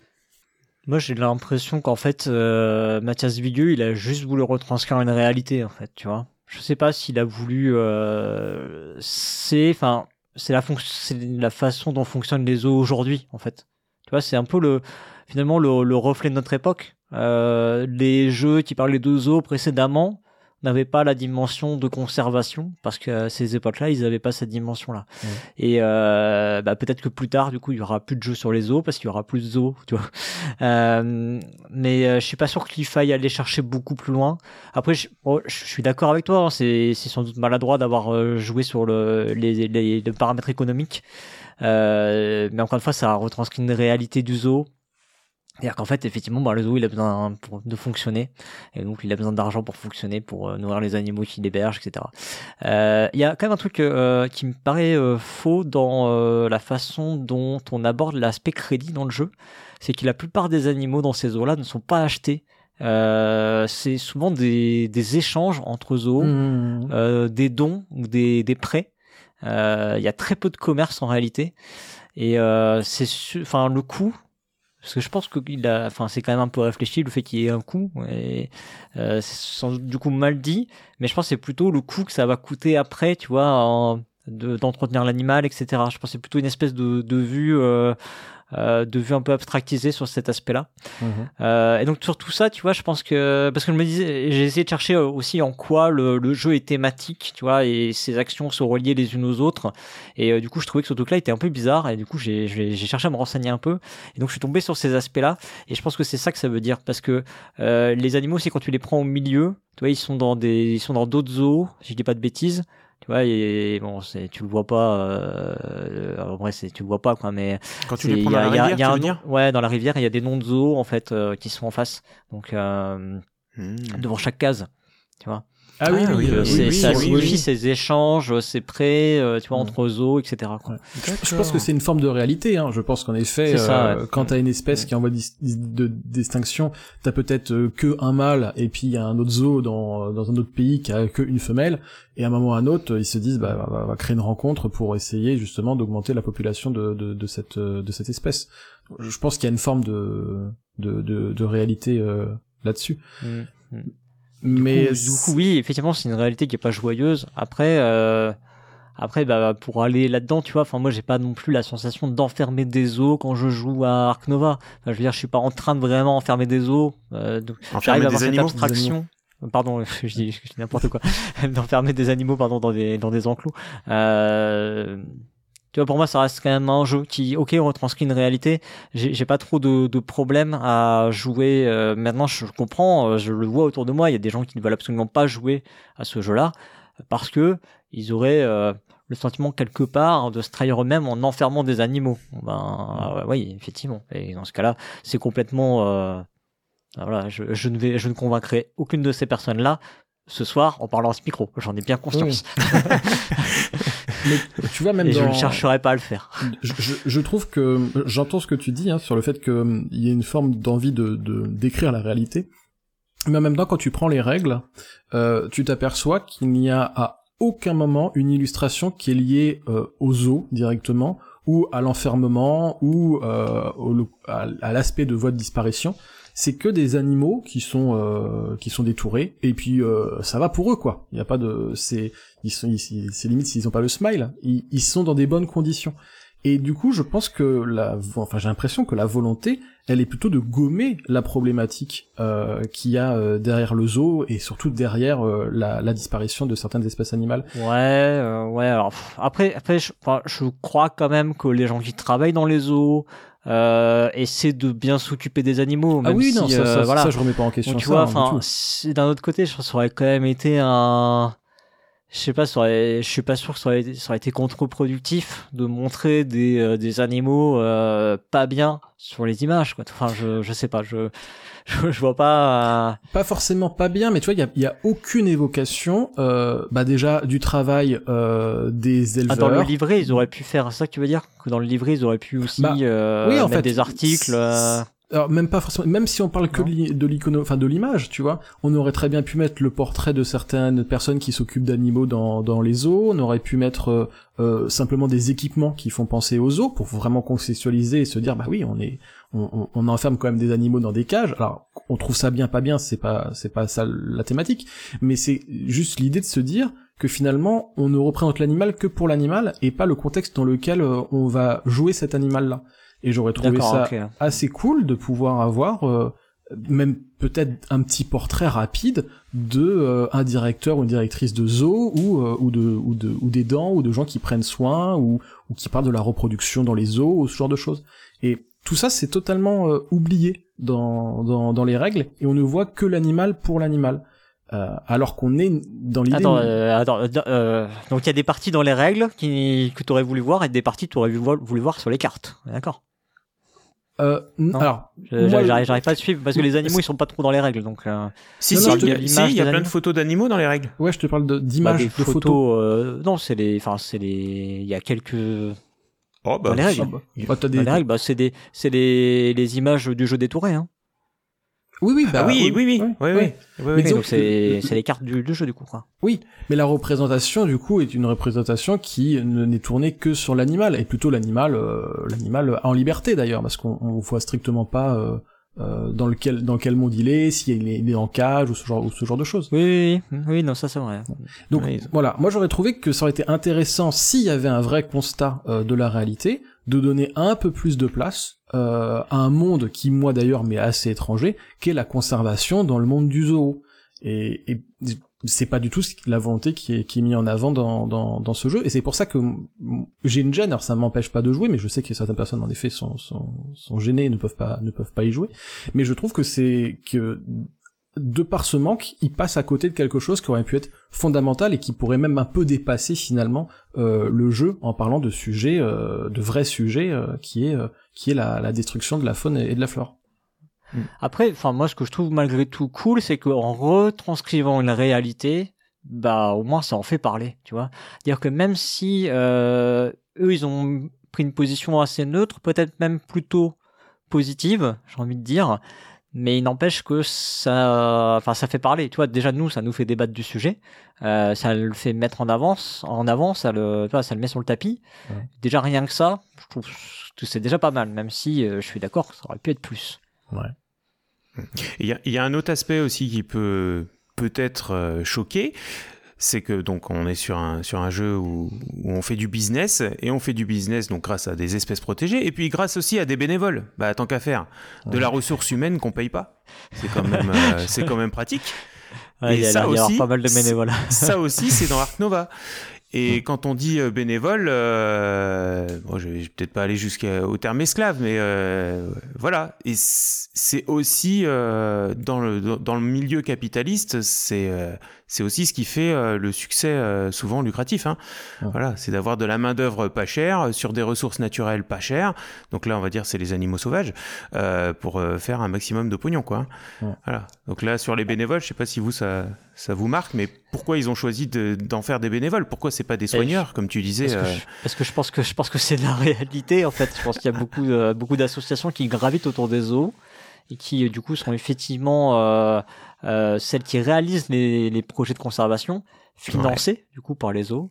Et euh, je pense que globalement ils ont fait ça, enfin ils ont plutôt bien retranscrit aussi tout dans le jeu parce que je pense que la plupart des euh, des actions, tu vois, qui qui passent par là euh, rapportent pas d'argent, mais rapportent des points de conservation plutôt, tu vois.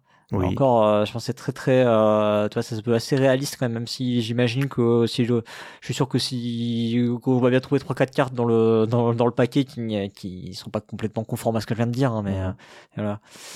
Donc ouais ouais oui c'est euh, ouais c'est un peu c'est un peu malheureux. Euh... Enfin, moi je trouve qu'il y a, il y, a, il y a effectivement une énorme richesse en France hein, dans les associations. Ça je moi j'en démords pas. Euh, je le défends très régulièrement avec euh, en étant bénévole dans une ludothèque. C'est incroyable en fait les la richesse au sens au sens que nos politiciens euh, utilisent que ça peut amener sur sur un territoire. Et bon bah là ouais oui bah c'est mmh. malheureux mais ça fait ça fait gagner beaucoup de points. Tu peux nous dire que tu es bénévole aux zoo d'Amnéville aussi, peut-être, non?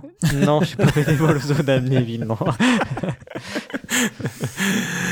D'accord. Ouais, et puis il y a les interactions qui sont bah, entre les joueurs, justement, les, les, les quelques interactions qu'il y a. Euh, bon, il y a celles où on se chipe des cartes, on se chipe des cases, l'effet course, etc. Et puis il y a certains animaux qui ont des effets toujours négatifs sur les autres joueurs. Donc ça veut dire que les animaux sont ceux qui ont, ceux qui ont un effet qui est vraiment très visible, c'est forcément des animaux méchants. Donc ça, ça génère pas forcément d'empathie pour, pour ces animaux non plus, euh, ils, sont, ils, sont, méchants. pas pareil. Donc il y, y, a ceux qui font du venin, ceux qui font la, les serpents là, qui font de la constriction, donc c'est des ouais. effets négatifs sur les autres joueurs. Il y, a aucun animal qui va faire un effet euh, positif avec un jeton euh, qui serait euh, qui serait positif, positif sur quelqu'un d'autre quoi. Mais la constriction c'est pas une forme de câlin? L'effet n'est pas positif, c'est ça qui est dommage. Ouais. Et après, tu vas me dire qu'il n'y a pas de mauvaise foi dans cette émission. Ah merde, pardon. ah, mais ça se voit tout de suite. Ouais. Mais c'est là où moi j'ai un peu l'impression qu'il y a une forme de, de, de, de raccourci euh, où ils veulent pas trop trop s'embêter avec les thématiques et qu'il y a un côté un peu euh, c'est fun pour, parce que c'est fun, on a des animaux et on s'arrête là. Euh, les, les, les, ac les, les actions négatives de certains animaux, je trouve qu'on retombe encore dans cette idée de se dire euh, et bah voilà c'est un serpent les serpents les aime pas et bah du coup hop les serpents ce sera des méchants. Et j'ai l'impression qu'il n'y a pas Ça de profondeur qui, euh, derrière en fait. C'est juste c'est il y a une forme encore cliché finalement qui euh, qui revient qui revient à la surface et, et que, je, que je comprends pas en fait Non, mais bon, pas de toute façon, on revient sur le point de tout à l'heure où on parlait des cartes animaux. Hein, oui, bien sûr. Euh, donc on, va, on, va, on, va, on, va, se répéter, c'est sûr. Mais euh, j'avoue, j'avais, j'avais jamais fait le, j'ai jamais tilté qu'effectivement euh, c'était que des effets négatifs quand il y a de l'interaction. Euh, effectivement, qu'il n'y avait pas euh, avant que tu le dises en fait, Peter, Hmm. Alors, que tu l'écrives, parce qu'on l'a vu dans le conducteur. hein, on peut, on peut spoiler. les hein, dessous les- des cartes. c'est ça. Euh, non, c'est vrai, je m'étais, je m'étais, euh, bah, j'avais jamais tilté quoi. Euh, c'est vrai que t'as as raison, il y aurait pu y avoir des effets aussi. Euh, bah, c'est un effet négatif pour toi quelque part parce que tu donnes quelque chose aux autres. Ouais, ça, oui, Oui. pourquoi pas. Euh, Ça pourrait être intéressant pour une future extension. Je on a plein d'idées d'extension. hein. ouais. Ça me Euh, permet de faire un petit écho euh, à une, un des premiers points qu'on avait qui étaient les règles euh, par rapport à justement à ces animaux euh, qui donnent des options euh, négatives. Et euh, je me souviens d'une partie avec Flavien où, on, où sur BGA où justement on peut euh, mettre ou pas ces animaux qui euh, apportent des effets négatifs. Donc là on l'avait mis. Mode pacifique. Voilà, c'est le mode pacifique. Donc là, t'étais- on était en, en mode offensif. Et euh, on a joué le venin et on n'a absolument pas compris ce qui se passait. Et on a eu beau relire les règles, en fait, on, on ne comprenait pas vraiment ce que euh, les enjeux de, de, de cet effet-là. Et pourtant, on a tout relu. Et, et impossible Bon, alors, de attends, je, je vais chercher la règle, je, je- je vais te dire. je l'ai sous les Ça- yeux. Hein. en, fait, si tu as un jeton venin ou plus sur une de tes cartes à la Oui, c'est fin de qu'il faut ton payer, tour, tu oui. perds de crédit. Voilà, mais c'est ça. Mais, mais du coup, on, on a vraiment galéré à retrouver ce point, à, à l'appliquer. Enfin, on a, on a eu pas Ouais. mal de, de- de difficultés. Et c'est là où ça me faisait un petit peu écho, c'est que bah, c'est un point de règle qu'on a essayé de retrouver, et, et- et au final, euh, on a laissé BGA faire l'action pour se rendre compte de vraiment ce qui se passait. Ok, ok. Si vous avez rien d'autre à ajouter sur le thème, peut-être qu'on qu'on peut parler euh, d'autres d'autres sujets un peu en vrac avant de Ouais. De, de, de conclure sur euh, mode solo et puis euh, l'extension là. Euh, les éléments un peu qui font qui font le sel du jeu. Euh, donc on a, on a déjà parlé du, bah, des, des, des pistes qui se croisent. euh, donc euh, pour toi Cyrus, là tu as eu un discours assez fort là-dessus, hein, donc on, on Mm. va peut-être pas y revenir. Il y a aussi un, autre chose, c'est que les cartes actions qu'on a en début de partie, elles peuvent être, donc elles sont recto verso et elles peuvent être améliorées une fois dans la, dans la partie, puis après on continue euh, la partie avec. Donc on en a 5, mais on ne peut au maximum n'en améliorer que 4. Donc il faut faire euh, bah, un choix sur celles euh, qu'on va pas améliorer, si, si toutefois euh, on arrive déjà à en améliorer 4. Est-ce que pour vous c'est quelque chose qui, qui est vraiment pertinent, qui est vraiment utile, ou alors c'est frustrant, c'est dommage? Parce que finalement, dans 90% des parties, c'est toujours la même que vous n'améliorez pas. Je sais pas, euh, la carte animale, par exemple. Euh, euh, voilà, ou est-ce que ça présente pour vous un vrai intérêt de gameplay ce, cette petite, ce petit twist, quoi? Ouais, moi je trouve qu'il y a un vrai, y a un vrai petit twist quand même là-dedans. Même si bon, on va retourner sur le terrain des préférences, tu vois, il y a des, il y a des habitudes qu'on prend, mais mais je me suis surpris du coup du fait de jouer sur BGA. Ça fait que tu enchaînes quand même pas mal de parties, bah, de me retrouver dans des situations. Je fais, ouais non mais en fait c'est pas c'est pas du tout intéressant de faire ça euh, au début quoi.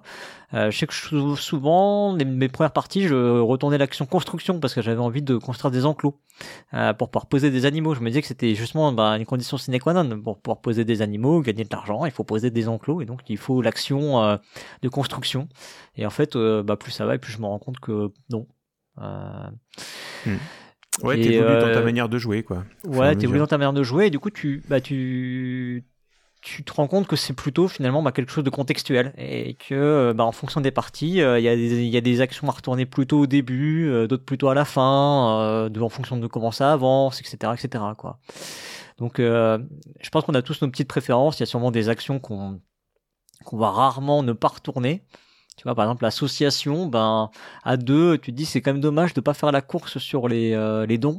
Et donc, euh, du coup, ben, c'est peut-être que c'est un peu compliqué. Tu vois, moi, en tout cas, j'ai pas encore passé le pas de me dire association à deux, je vais pas le retourner. Alors Mhm. que à 3, 4, ben, peut-être que je le ferai peut-être plus facilement. Alors surtout que la, particulier. la- la carte association, elle a plusieurs effets quand on la retourne, c'est qu'elle te permet aussi d'avoir trois ou quatre zoos partenaires, de débloquer la piste des troisième et quatrième zoos partenaires, et de te débloquer euh, donc du coup une case où tu as un bénévole supplémentaire. Donc euh, effectivement, c'est c'est une carte assez puissante à être retournée, comparée à peut-être d'autres qui sont peut-être moins intéressantes. Je sais pas, qu'est-ce que t'en penses toi, Julien? Est-ce que t'as une stratégie un peu euh, Moi, toujours je- identique? Est-ce que tu trouves ça bien d'avoir cette variabilité-là? Je dois avouer que c'est un point qui moi me plaît dans le jeu. Donc, euh, D'accord. donc ouais, je, je trouve ça très bien que de pas pouvoir améliorer les cinq cartes. Euh, J'ai peut-être grosso modo plus souvent euh, laissé de côté la carte animale euh, parce que euh, elle est très circonstancielle de pouvoir placer deux animaux d'un coup, même si c'est très fort, mais au final c'est pas c'est pas tant de fois que j'ai eu ce truc-là. Et c'est vrai que moi j'ai tendance à mettre beaucoup euh, d'améliorations sur l'association. Et en effet, comme Cyrus, j'ai beaucoup de mal à voir comment éviter ça.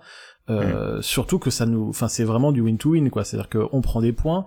Après, on va pouvoir débloquer des bonus qui vont nous permettre de regagner encore euh, des éléments à chaque début de manche, euh, si on débloque les, les, les, les, les, bons points. Enfin, je trouve que c'est une carte qui est, qui est très très très forte, assez agréable à jouer.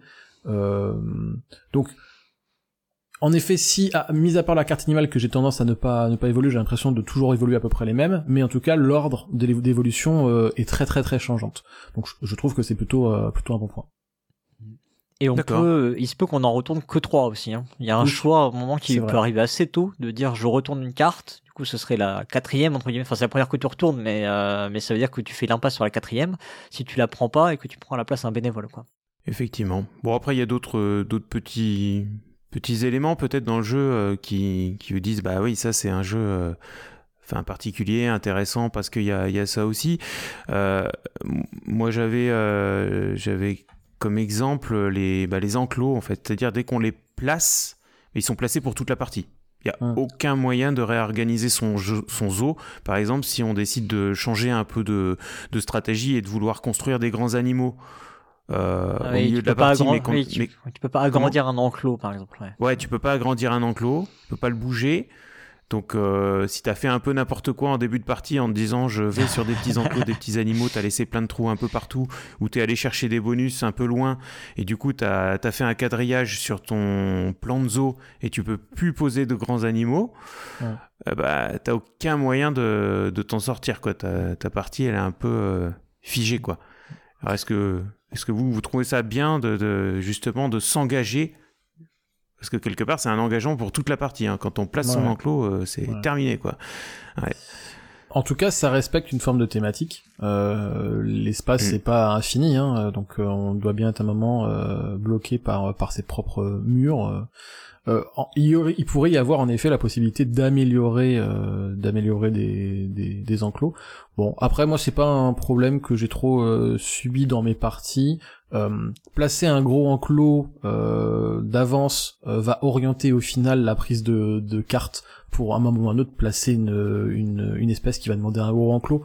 Donc finalement j'ai juste l'impression que c'est un peu retardé pour pour faire l'action un, peu plus tard. C'est pas un aspect qui me qui me qui me gêne particulièrement.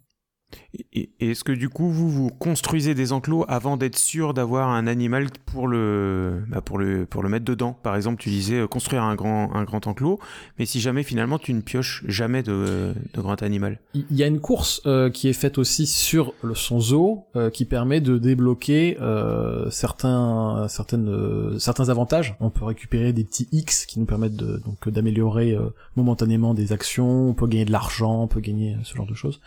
Euh, donc il y a forcément une course personnelle sur euh, sur son expansion dans le zoo. Chose qui par contre la thématique ne tient pas. Euh, mais je pense que l'idée est de se dire euh, on veut pousser les gens à prendre un certain risque pour ne pas que les parties se figent, sachant que la partie peut durer le temps, enfin un temps infini si si les joueurs ne jouent pas euh, euh, des cartes qui permettent de faire avancer la tasse, euh, ça peut être très très long. Donc il y a forcément un moment une dynamique qui doit être créée et je pense que euh, que la la prise de position sur son sur son plateau euh, euh, est un, est importante dans, dans le jeu pour créer une dynamique. Donc pour moi ça semble assez assez judicieux. C'est pas un, c'est un point que je trouve plutôt positif. Ouais, moi, c'est rare que je pose un enclos euh, si j'ai pas une cible en vue. Hein. Ah ouais C'est vraiment très très rare. Ouais. Il y a les, les seuls cas, c'est euh, c'est effectivement j'ai besoin de par exemple de 5 thunes et il y a une case 5 thunes. Euh, ouais, je, je vais pouvoir faire ce genre de truc quoi. C'est effectivement pour aller chercher un bonus qui serait sur le plateau, mais certains bonus, pas n'importe lesquels. tes, tes objectifs aussi de de, de zoo Oui, oui, oui, qui- ouais. oui, oui, oui. par si la symétrie, si t'as un parfois. objectif, si t'as un objectif Ouais. particulier, oui, ou ouais, oui, ou- oui, les bonus, les bonus spécifiques, tu veux dire. Ouais, c'est ça, les bonus spécifiques qui sont débloqués que euh, dans certaines conditions de placement, euh, qui elles peuvent te pousser finalement à, à être plus dans une idée de de construction, un jeu de construction que à- que euh, de vraiment faire attention euh, aux espèces que tu vas mettre dans, dans chaque petit enclos quoi. Euh, a- avant peut-être de, de, de finir sur le, le cœur de- du programme, euh, t'as évoqué la tasse, on n'en a pas parlé. Mm. Euh, lors du le pour le contre de la dernière fois, euh, il y avait un pion chat pour Seven Wonders Architect, on se demandait un petit peu ce qu'il faisait là. Donc là, on est sur Arc Nova, on construit un zoo, et puis on a un pion tasse, un pion pause.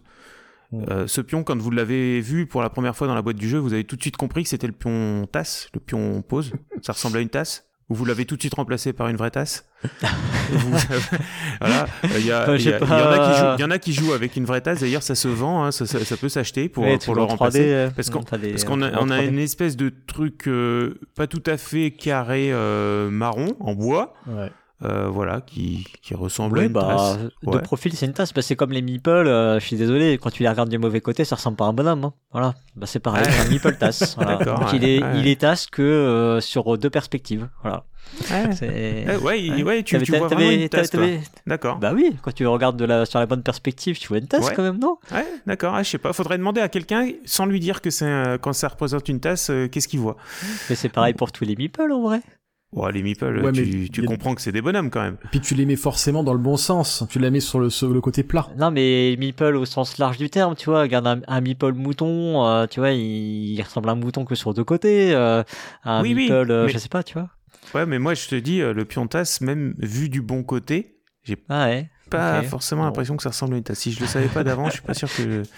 D'accord. Je pense qu'il faudrait faire Donc, le euh, test en salon et de regarder euh, toutes les parties d'Ark Nova, euh, voir s'ils ont mis la tasse dans le bon sens ou pas. ah ouais. Voilà. Et là, Ah, ça valider mets de n'importe- façon empirique euh, si c'est une tasse ou pas. En fait, est-ce que les gens l'ont compris? Ouais, c'est vrai, c'est vrai. Ah, Je sais pas. Il y a des discussions comme ça sur les forums BGG ou pas de... C'est quoi ce pion, non? Au moins 10 pages. Ah, je suis sûr qu'il y a des forums privés euh, qui discutent de ça, moi. En tout cas, sur les impressions pour faire une petite tasse en imprimante 3D, ça c'est sûr et certain qu'il y en a. Et je crois que c'est c'est Ojo Win qui nous avait envoyé une photo une fois de, Ouais, de son pion tasse. Jovin, il s'est fait ça, ouais. Ouais. Donc, J'essaye de la récupérer. Peut-être je la mettrai dans le billet euh, pour, euh, pour avoir quelque chose d'un peu sympa. Euh, bon, bah voilà, pour finir un petit peu en, en légèreté. Alors, juste Julien, est-ce que tu peux nous parler un peu du mode solo? Alors, Cyrus, tu nous as dit que toi, tu connaissais pas, tu n'avais pas testé. Moi, j'ai pas testé non plus. Alors, euh, peut-être on, on peut te laisser euh, Ouais. nous dire ce que t'en penses. Bah, en, en gros, ça reprend euh, grosso modo euh, la, la, la partie, euh, la partie à, à plusieurs. Hein, ça change pas énormément les règles. On a un automa qui, euh, qui du coup va, va, va être en course con- contre nous. Euh, moi, c'est un, c'est une façon que j'ai l'habitude de jouer. Enfin, en tout cas, c'est comme ça que j'ai le plus, euh, plus souvent joué. Euh, je trouve que ça gomme un peu cette idée. De hasard en tout, cas moi je l'apprécie mieux comme ça parce que ça me crée un petit défi en me disant voilà ma main de départ elle est pas folle ou elle est très bien mes objectifs ils sont pas fous ou autres et euh, sans me battre forcément contre quelqu'un avec la course et cette idée de se dire euh, il y aura un gagnant un perdant euh, j'ai cette petite satisfaction solitaire euh, de réussir à, à, gagner euh, à gagner ou non. Et donc je, je trouve que c'est enfin en tout cas moi je l'apprécie plus dans sa forme solo que dans sa forme euh, à deux joueurs. Quand j'ai fait qu'à deux joueurs j'ai pas fait à trois. Avec des parties qui sont en plus beaucoup plus courtes ce qui est quand même pas pas négligeable. Donc voilà quitte à enfin si vous l'avez si vous avez fait l'erreur de l'acheter bah essayez au moins le mode solo. Vous verrez que c'est pas c'est pas si horrible Vous pouvez découper le livret de règles et ne garder que la dernière page, comme ça, euh, ça fait de la place. Ça, c'est incroyable. J'ai l'impression qu'il inciterait presque les gens à acheter le jeu. euh, C'est fou, ça. Bon, bah, très bien. Bah, merci euh, Julien pour cette, euh, cet éclairage. Euh, et puis, bah, on peut parler un petit peu quand même de, de l'extension Monde Marin qui est sorti euh, donc le mois dernier, fin du mois dernier, et que Cyrus, tu as eu l'occasion toi de, de tester.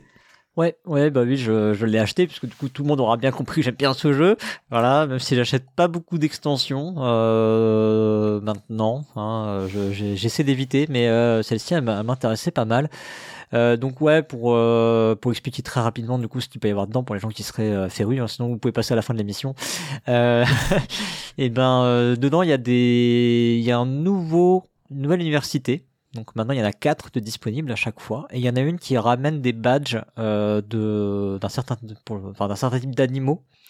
Et non seulement ça ramène un badge de ce type d'animal, mais en plus ça va permettre d'aller chercher une carte dans le paquet euh, de cet animal. Donc c'est la première carte hein, qu'on va retourner euh, qui présentera cet animal. Ça c'est un truc que je trouve vraiment pas mal parce que ça peut vraiment inciter les gens à aller sur cette université là au début quand il y a l'icône en question. Donc il y a une course aussi là-dessus. Euh, voilà. Alors sachant que oui, en plus on choisit euh, le type d'animal qu'on veut en fait. Euh, c'est-à-dire que tous sont disponibles. Il y a une seule université qui représente qu'il y a qu'un seul joueur qui peut la prendre, mais pour la manche en tout cas. Mais ensuite, je peux choisir dans tous ceux qui restent disponibles. Donc c'est vraiment très très ouvert comme truc. Ce qu'il y a d'autre, c'est des cartes des cartes actions. D'accord, donc les actions, les cinq euh, actions. Il y a des cartes asymétriques avec un système de draft pour se les répartir. Et euh, elles sont pas mal parce qu'elles vont vraiment réorienter le jeu. Et pour le coup, tu vois, la carte mécène, euh, moi j'en ai une qui me permettait vraiment de ramasser, ramasser beaucoup d'argent. Et du coup, je l'ai beaucoup utilisé pour ça, alors que je l'utilise pas forcément pour ça de base, ou de façon très contextuelle. Euh, voilà, donc ça va aussi orienter tes stratégies sur euh, sur ces aspects-là et ça rajoute une petite dimension de bah de vers quoi je peux aller avec les capacités en plus que j'ai par rapport aux autres. Euh, et ensuite, il y a des bah, il y a des nouvelles cartes évidemment, il y a des nouvelles cartes qui sont des animaux marins comme le nom de l'extension l'indique. Et pour le coup c'est tu vois c'est le nom de l'extension et c'est ce que je trouve finalement le moins intéressant dans l'extension. Euh, c'est ces nouvelles cartes qui sont ajoutées qui du coup bah bon va vont encore diluer le paquet hein, ça c'est du coup c'est un peu c'est sûr quoi. Euh, et euh, bon bah voilà ils ont rajouté des effets bon, on en a déjà parlé hein, des effets sur les animaux hein, on va pas y revenir hein, c'est pas le truc le plus euh, le plus thématique du jeu euh, et euh, voilà quoi et euh, pour euh, pour aussi euh, éviter euh, la critique, j'imagine, du bah ouais, mais alors du coup, on va avoir encore moins de cartes en proportion sur le paquet. Bah, il y a une mécanique qui fait que quand certaines cartes apparaissent, elles ont une icône qui va faire virer la carte qui est la première dans la file de la rivière, et donc du coup, ça va faire accélérer un peu la rivière. Ce qui fait que, j'imagine, on est censé voir autant en proportion que dans une partie sans l'extension, quoi.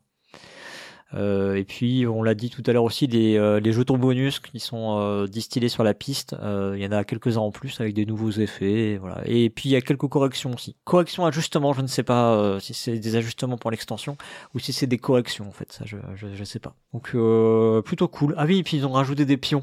Des pions aussi. Eh ben oui. Qui servent à rien. Qui servent à rien. Les, les meeple pingouins, Les les meeples, meeple euh, singes, Ouais. les meeple poissons. Ce qui fait que maintenant, n'empêche, eh ben, tu prends pas forcément la couleur que tu prenais euh, d'habitude, tu vois. Et oui, tu vois, ma, ma, Dis-nous, c'est quoi ton animal ma, préféré ma- ma Cyrus femme, elle, a- ma femme, non, mais tu vois, ma femme, elle jouait toujours jaune. Et ben là, c'est des singes. Elle dit non, je vais pas prendre les singes. Donc, euh, du coup, elle joue pas jaune. D'accord. Voilà. Ok. Mais ce sont évidemment les pingouins les meilleurs, c'est évident. Ah, Mm. d'accord. Ok. Bon, et t'as oublié aussi de préciser que les animaux marins vont évidemment dans des aquariums. Des aquariums qui ont la même taille que les enclos. Ah oui. Oui, il y a des, il y a des, il y a des aquariums. euh, Oui, c'est des grands aquariums. Ah oui, ils sont un peu grands. Non ouais. mais ça, c'est comme en fait non mais c'est comme le c'est le principe du vivarium en fait. Ça utilise le même principe que le vivarium et le et le la volière. Oui, la pour volière, ceux ouais. qui connaissent. C'est Voilà. Donc avec un système de cubes à mettre Et on dedans. peut en construire un petit et un grand. Voilà. Donc non non il y a bah, encore une fois hein, tu vois c'est il y a il y a un côté quand même réaliste euh, par rapport à la bien sûr c'est abstractisé c'est un jeu mais euh, non non c'est pas complètement déconnant le coup Mm. des aquariums. En tout cas, c'est pas quelque chose qui révolutionne euh, le jeu de ce que t'en dis. Ça le complète. Ça apporte quelques trucs euh, supplémentaires, mais c'est pas. Ouais ouais mais ça, ça pour ceux change qui pas ont totalement le jeu. Pour ceux qui ont fait beaucoup de parties, bah voilà, ça leur donne une, nouvelle vision euh, du jeu. Quand j'ai dit que c'était un jeu dans lequel il y avait beaucoup de stratégie, bah ça rajoute encore des poids stratégiques. Donc euh, donc euh, ouais, ouais, pourquoi pas. Euh, ce qui ce qui est dommage, c'est qu'ils précisent pas dans l'extension si euh, tu pourrais jouer euh, en mode modulaire. Est-ce que je pourrais dire bah je prends que cette partie-là de l'extension? Moi j'ai l'impression que oui. En tout cas, les pions, tu peux les prendre hein, et jouer au jeu de base avec, ça n'a pas de problème. ça changera rien. C'est un gadget. Mais le reste, je sais pas. Je pense que oui, en vrai. Je Les cartes que- actions améliorées, je pense que oui. Il n'y a pas de raison. Faites votre jeu. Faites vos jeux. Messieurs, euh, ça fait déjà longtemps qu'on a débuté cette émission. Est-ce que vous avez quelque chose à ajouter avant que je siffle la fin de la partie? Un point euh, crucial que nous aurions euh, oublié dans notre discussion? Pour moi, c'est bon. On avait évoqué tout ce que j'avais besoin de dire. Hmm, c'est bien. Bon, alors je siffle la fin de la partie. Julien, ce sera à toi d'abord pour la conclusion, puisque tu avais commencé par l'introduction, donc tu commences par ta conclusion, non interrompue par Cyrus. Et dis-nous si ce débat a fait évoluer ton avis ou pas. Et si tu es prêt à prendre le risque d'une partie avec Cyrus, qui arrive euh, visiblement à convaincre tous ceux qui l'initient. hein. Euh, eh bien, alors, j'ai l'impression que je rencontre souvent Cyrus pour le pour et le contre. hein. Enfin, c'était déjà rencontré pour pour Enfin, deux fois en fait. Quoi. Oui, mais ça fait pardon, je t'ai 100%. interrompu. ça fait 100%. Ça fait 100%. Euh, je, je vois en effet certains. euh, je, je pense qu'il y a une habitude euh, que Cyrus a sur certaines parties que je n'ai pas, parce qu'il a déjà il a fait plus de parties que moi. Euh, et il y a sûrement des peut-être des points sur lesquels je pourrais en effet euh, revoir euh, mon avis si j'arrive à, à ressentir euh, cette sensation. Je pense principalement d'ailleurs euh, aux touches. euh, ça, ça, ça, ça croise, ça croise pas. Euh, je, je pense que c'est une sensation qui doit être assez intéressante et moi c'est presque une déception de pas le, de ne pas l'avoir euh, eu. Euh, donc c'est des, ça fait partie des éléments qui pourraient me permettre de, de vouloir rejouer une partie. Je suis assez intrigué euh, par l'extension. Je trouve, j'ai l'impression que le, que la symétrie en tout cas des cartes actions euh, peut être assez euh, assez euh, intéressant. Donc euh, je dirais que euh, je suis pas contre une partie avec Cyrus sur le jeu euh, pour pour qu'il me montre ce que je n'ai pas su su voir mais globalement je dirais quand même euh, aux gens si euh, s'ils hésitaient à acheter Ark Nova ou pas de vraiment se poser la question euh, de par sa thématique parce que en termes de mécanique je, je pense que ça convient à beaucoup de gens c'est pas pour rien qu'il est quatrième sur BGG hein. mais euh, je pense qu'il y a des vraies questions à se poser et euh, il y a aussi il y a aussi un jeu en troisième, en deuxième, en première position sur BGG et même un petit peu en dessous qui sont peut-être aussi très très bien. Euh, donc euh, posez-vous cette question-là. euh, je pense que c'est pas inintéressant de se dire que les jeux doivent être un poil plus euh, euh, courageux dans euh, dans ce qu'ils essayent de, de de nous de nous dire et euh, et pas forcément tomber sur dans dans la dans la facilité thématique. Moi, c'est en tout cas un des points qui m'a le plus gêné dans dans ce jeu. Voilà, mais je dis pas non à une partie avec Cyrus. Eh ben merci Julien. Alors je crois que Cyrus il est il est dispo sur BGA pour euh, pour t'affronter quand tu veux, il me semble. hein. Je suis sûr qu'il jouait pendant Et- qu'on parlait. ouais, ouais, ouais, ouais. Qu'est-ce que vous disiez, pardon? Bon, en tout cas, j'en retiens presque euh, limite un appel au boycott euh, de Julien hein, sur, sur ce jeu en raison de, en raison de cette thématique. Voilà, donc euh, bah, Cyrus, pour, pour, pour ta conclusion, s'il te plaît. Bah écoute, je trouve, je trouve que Julien a fait une très belle conclusion déjà. Euh, Ça, c'est vrai. du coup, Je, je tiens à le féliciter. Ah non, non, on n'avait dit pas de commentaire élogieux, merde. Euh, Ah, J'avais dit que j'étais neutre, merde.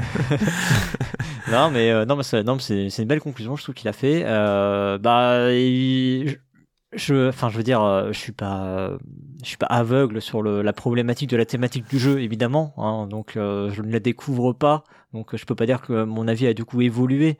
Euh, c'est juste que moi, je suis, je suis en mesure de jouer avec ce thème-là. Je considère que c'est, comme je l'ai dit, c'est voilà, c'est une représentation de l'état du monde aujourd'hui et donc de en particulier des eaux voilà et que du coup en ça c'est une œuvre qui euh, qui est en phase avec son temps euh, voilà elle, pourrait être progressiste euh, c'est comme ça qu'on dit elle pourrait être Ouais, euh, ouais, voilà. ouais. Euh, donc euh, ça c'est sûr, euh, ça pourrait être du coup mieux.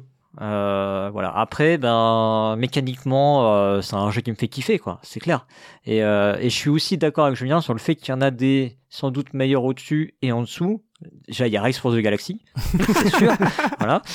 Euh, mais le jeu, euh, donc le jeu peut-être peut-être que ça vaut pas d'être quatrième sur BGG, mais euh, moi il me procure quand même du coup euh, des sentiments qui sont finalement assez uniques. Tu vois, ce côté là que j'expliquais, j'ai pas à revenir dessus, le côté western, blabla, euh, cette fin de partie, mais ce, cette fin de partie, euh, donc, enfin, j'ai expliqué ce truc-là pour la fin de partie, mais c'est aussi des choses qui arrivent sur les les manches en fait aussi. Hein. C'est-à-dire que les fins de manche, il y a aussi ce petit côté, euh, tu vois, où on se regarde, on Mhm. se dit est-ce qu'il va déclencher la fin de la manche? Là, il peut. Est-ce que techniquement il peut? Est-ce qu'il va vraiment le faire? Vois, Etc. Et donc il y a ces petits moments aussi qui arrivent en cours de jeu. Mais effectivement, ça crée un jeu avec un rythme un peu, euh, un petit peu bizarre parce que c'est pas du tout, euh, c'est pas du tout courant en fait comme euh, genre de truc. Voilà. Ok. Eh ben, merci à vous deux pour ces riches échanges qui vont être minutieusement analysés par les oreilles expertes de nos auditeurs et auditrices, c'est certain. Que vous ayez aimé ou non cette émission, faites-le nous savoir en commentaire sur le billet accessible sur le site web de Proxy Jeux, donc proxy-jeu.fr, proxy avec un i et jeu avec un x. Vous aurez alors peut-être le privilège d'être cité en introduction de la prochaine émission. Vous pouvez aussi nous suivre sur les réseaux sociaux, Facebook, X, Instagram, YouTube et Twitch, et nous rejoindre pour des échanges animés sur le Discord de Proxy Jeux. Mais surtout, parlez de nous autour de vous. Vous pouvez aussi nous envoyer un courrier électronique à contact at proxy-jeu.fr et vous pouvez nous soutenir en devenant donatrice ou donateur via PayPal ou par virement bancaire régulier ou ponctuel. Contactez-nous directement pour en savoir plus. Il est désormais l'heure de vous dire au revoir. La semaine prochaine, vous retrouverez un nanar ludique. On se retrouve dans deux mois pour un prochain Le pour et le contre. Et en attendant, Jouez bien.